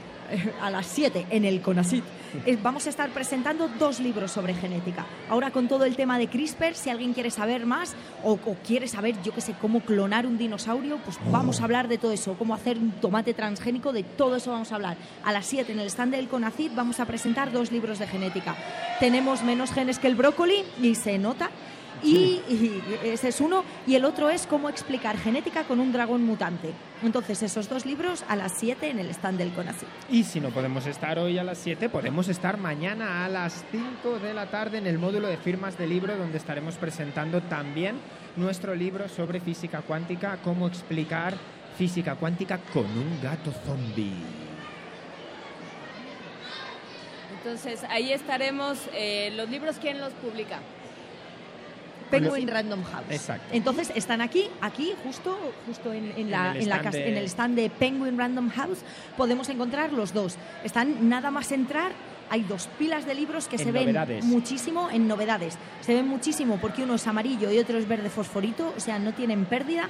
Y son los libros de cómo explicar física cuántica y cómo explicar genética. Pues ahí están en Penguin Random House y vamos a escuchar un poco eh, de lo que hacen ustedes, humanizar la ciencia para romper estereotipos a cargo de Big Bang Ciencia. Muchísimas gracias, Elena González, Oriol Marimón, Alberto Vivó, por haber sobrevivido a esta, a esta hora con nosotros y por haber platicado con tanto entusiasmo con nosotros. Muchísimas gracias. Muchísimas gracias. Gracias a vosotros. A vosotros. Humanizar la ciencia para romper estereotipos. En Perform hemos implementado este proceso participativo dividiéndolo en distintos talleres en distintos talleres donde actúan nuestros cuatro actores clave, ya sabéis, estudiantes, profesores, investigadores noveles y comunicadores científicos. En el primer taller, los investigadores noveles nos expondrán y nos ejemplificarán a través de sus propios proyectos de investigación cuáles son los retos a los que se enfrenta la ciencia, retos como el cambio climático, el transporte sostenible o la cura de enfermedades. Esto servirá a los estudiantes para que escojan el tema del cual van a hacer esa pieza teatralizada sobre ciencia. En el taller número 2 exploraremos el método artístico y a través del método artístico veremos cómo los propios proyectos de los investigadores siguen un método científico riguroso. En el taller número 3 nos sentaremos, recogeremos todos esos conocimientos y comenzaremos con la escritura de nuestro guion de la pieza teatral. En el taller número 4 exploraremos el pensamiento crítico, tan fundamental para encontrar información veraz en Internet. Porque ya sabemos, los estudiantes de secundaria buscan la información sobre todo en Internet. Por eso es fundamental que les demos herramientas para saber diferenciar cuál es una información de la que se pueden fiar y una información de la que no se pueden fiar. En el taller número 5, y a través de procesos artísticos, exploraremos todas esas diferencias de género que se encuentran también en muchas ramas de la ciencia. Y ya en el taller número 6 volveremos a recoger todo lo que hemos aprendido de pensamiento crítico y todo lo que hemos aprendido de género para incorporarlo en el guion de nuestra pieza teatral.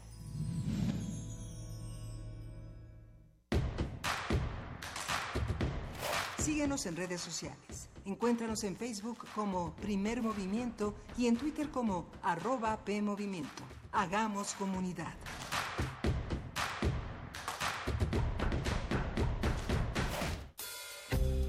Primer movimiento. El mundo desde la universidad, desde la Feria Internacional del Libro de Guadalajara 2018 a las 9 de la mañana con 47 minutos en una feria llena de jóvenes, llena de lectores, de eh, pasitos que van, piecitos que van corriendo por doquier. Saludamos a Toño Quijano, Antonio Quijano, jefe de noticias del primer movimiento. Eh, ¿Cómo estás, querido Toño? Buenos días. Buenos días, aquí muy bien en esta Feria Internacional del Libro de Guadalajara que hoy eh, tiene un ambiente adolescente. Adolescente. Eh, vamos a ver qué tal se pone, porque se antoja a un día ajetreado, se antoja que va a tener eh, muchas emociones y sobre todo presentaciones llenas. Eh, ¿Cómo te fue en las presentaciones de estos días? Ah, pues muy bien. Ayer este, la situación de, actual de Centroamérica fue tema de la FIL Guadalajara. Ayer se realizó la charla Nicaragua Hoy, encuentro entre Yoconda Belli y Sergio Ramírez. El escritor nicaragüense dijo que la situación actual de su país podría derivar en una salida pacífica que restaure la libertad y la democracia, pues afirmó que el régimen de Daniel Ortega no es de izquierda, sino de corte neoliberal. Sergio Ramírez también señaló que la insurrección juvenil no pretende un golpe de Estado y lamentó los más de 300 muertos que ha dejado la represión contra los estudiantes desde que empezaron las protestas en abril de este año.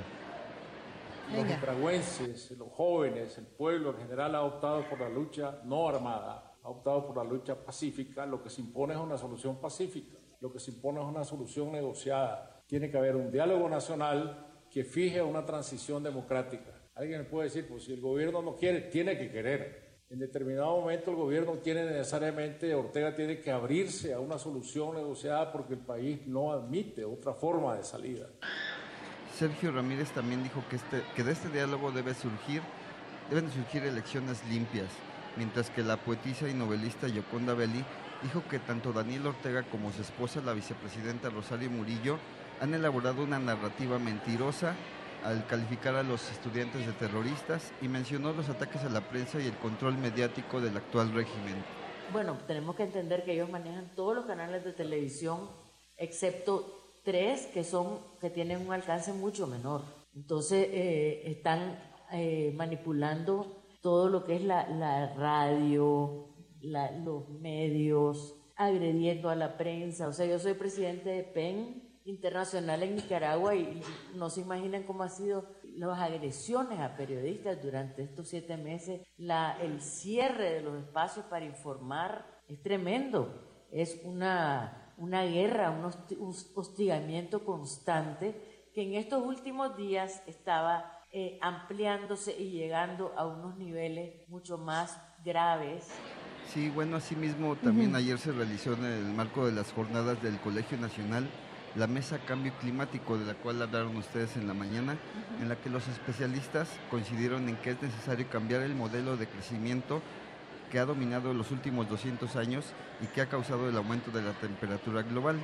El doctor Mario Molina, Premio Nobel de Química, dijo que es vital reforzar el Acuerdo de París y elaborar reglas claras y realistas a través de, sobre todo, de la educación para crear conciencia sobre los efectos del cambio climático y el peligro de que aumente la temperatura del planeta en los próximos años.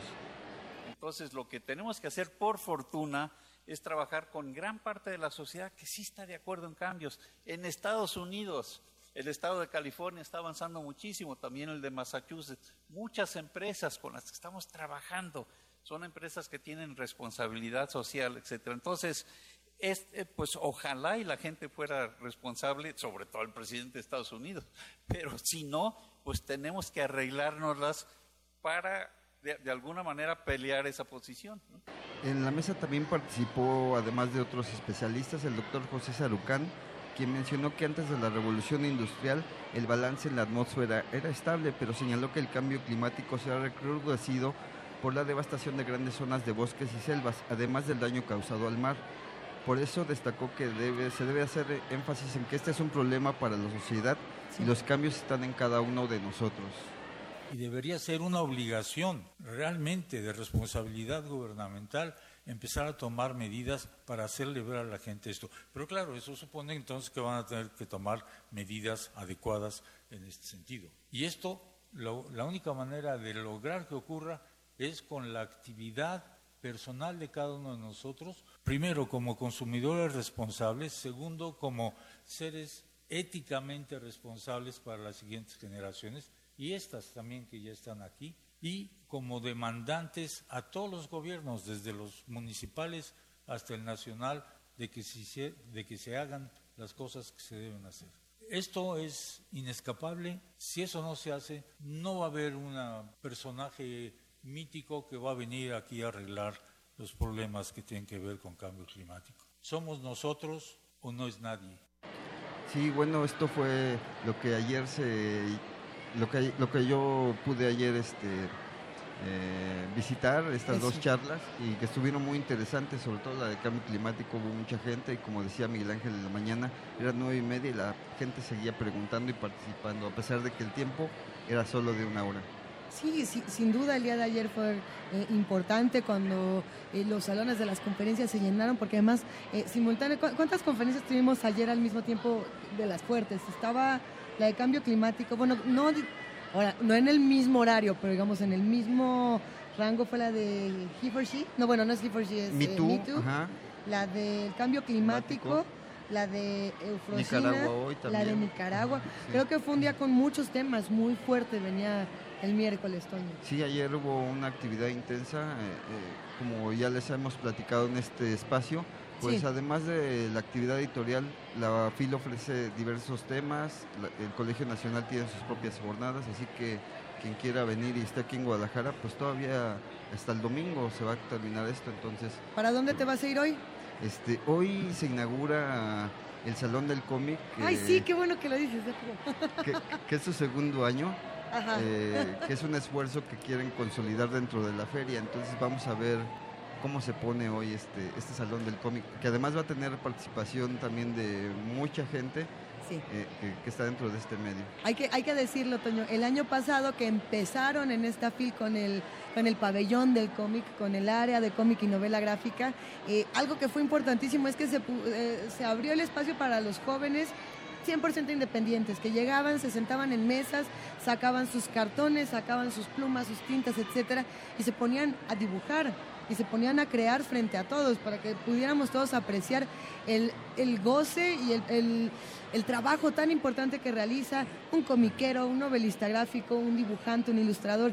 Y, y bueno, además vendían sus trabajos, así, bueno, este lo lo imprimí yo, no, no vengo con ninguna editorial, pero si hay por ahí alguna gente, alguna editorial que se interese, bienvenida sea. Y creo que esos son los intercambios verdaderamente encomiables que, que hace esta feria, ¿no? Como realmente une no solamente a lectores con los libros, sino autores que quieren encontrar un espacio para darse a conocer. Sí, yo creo que justamente ese es el objetivo, de eso se trata. Eh, el año pasado justo también veíamos varios jóvenes que están incursionando en el tema del cómic eh, el cómic aquí en México, bueno, o la historieta, pues ah, tiene ya mucha historia y, y, además de las editoriales ya consolidadas, hay muchos esfuerzos individuales y de colectivos para sacar su trabajo. Hay que decir, tú, tú, decías, bueno, los que estén en Guadalajara vengan para acá. Me parece que eh, los trabajos del Colegio Nacional se iban a transmitir en vivo a través de su página colnal.mx y está por supuesto también eh, la serie de transmisiones que está haciendo la FIL, la propia FIL de Guadalajara a través de su página www.fil.gov.mx. Sí, y FIL Guadalajara en Twitter. Eh, las transmisiones en Twitter son las más visitadas. Sí, así es. Este, en la página ustedes van hacia la parte de abajo y dice FIL en vivo y ahí encuentras los links de los eventos que se van a transmitir, las ligas. Pues te agradecemos muchísimo, querido Toño Quijano. Al rato me voy contigo, al del Nos vamos todos. A ver, aquí nos encontramos. Gracias a los que hacen comunidad con nosotros. Este programa está a punto de llegar a su fin, eh, pero la feria apenas comienza. Miguel Ángel, Juana Inés, Toño, ¿qué está pasando? hay que prevenir a la gente que el viernes es venta nocturna. Así es que... Ay, ya no vamos a estar. Y, el, área, y el área internacional es muy interesante porque no quieren regresar con sus maletotas llenas de libros, entonces los van a regalar y los van a vender. Esos, ese poemario de Heine en, alemán que siempre codició, aquí es su momento. No, pero el área internacional también, eh, también incluye los libros de Colombia, los libros de, de distintos países, Colombia, pero otros países de América Latina y bueno, pues hay mucho, hay mucho que ver por ahí y hay mucho que, leer y conversar. Luis. Sí, no solo, bueno, en, este, en esta otra área, en, el área internacional de, de, la FIL, está un espacio bien interesante de libro digital. Para los que también estén interesados en nuevos soportes narrativos, todo el espacio de narrativa digital está del otro lado. Nosotros estamos, digamos, en el área nacional, estamos justo donde están la mayor parte de los medios eh, transmitiendo. Qué divertida feria, estamos disfrutando mucho. Qué bueno que se acerquen los jóvenes. Por favor, no nos aplasten. Hay, alguien decía que saludos a la guardería. Sí, estos jóvenes nos están cuidando a nosotros, que estamos viendo cómo cómo seguir leyendo por acá. Qué gusto, gracias a todos los que hacen comunidad con nosotros. Nos escuchamos mañana de 7 a 10 de la mañana en el 860 de AM, en el 96.1 de FM y en www.radio.unam.mx. Y brevemente, antes de despedirnos, hacer la invitación a que nos manden las postales sonoras y los materiales, Inés. Nos enviaron postales visuales. Que, por radio son un poco difíciles de escuchar, pero si pueden mandarnos postales sonoras, nosotros les podemos mandar una de la FIL, cosa que bueno, supongo ya se están imaginando, pero vamos a ir buscando algunas otras. Por lo pronto hay que decir que este programa lo hicimos Luis Iglesias Arvide, Miguel Ángel Quemain, Juana Inés de Esa, eh, Frida Saldívar, Juan Antonio Quijano, muchas gracias Toño, Vania Lucero Nuche, Miriam Trejo desde Adolfo Prieto, Francisco Mejía, Emanuel Silva, José Concepción Gutiérrez, Oscar de Jerónimo, Andrés Ramírez, Arturo González desde Adolfo Prieto, un abrazo Arturo, gracias, por estar al pie del cañón. Gerardo Zurrosa, Rubén Piña y Raúl Díaz ya están por aquí. Eh, Uriel Gámez también, Lisette Uribe, Jorge Paz, Nelia Carter, Gerardo Gámez y Violeta Galicias están en, en Adolfo Prieto contestando los teléfonos y por supuesto ayudándonos a todo desde, desde allá. Muchísimas gracias a todos los que hicieron posible esta emisión y nos despedimos, no nos despedimos, ya nos despedimos. Nos escuchamos mañana, seguimos en esta fil de Guadalajara, ya mañana cerramos estas transmisiones, por lo pronto seguimos. Esto fue el primer movimiento. El mundo desde la universidad.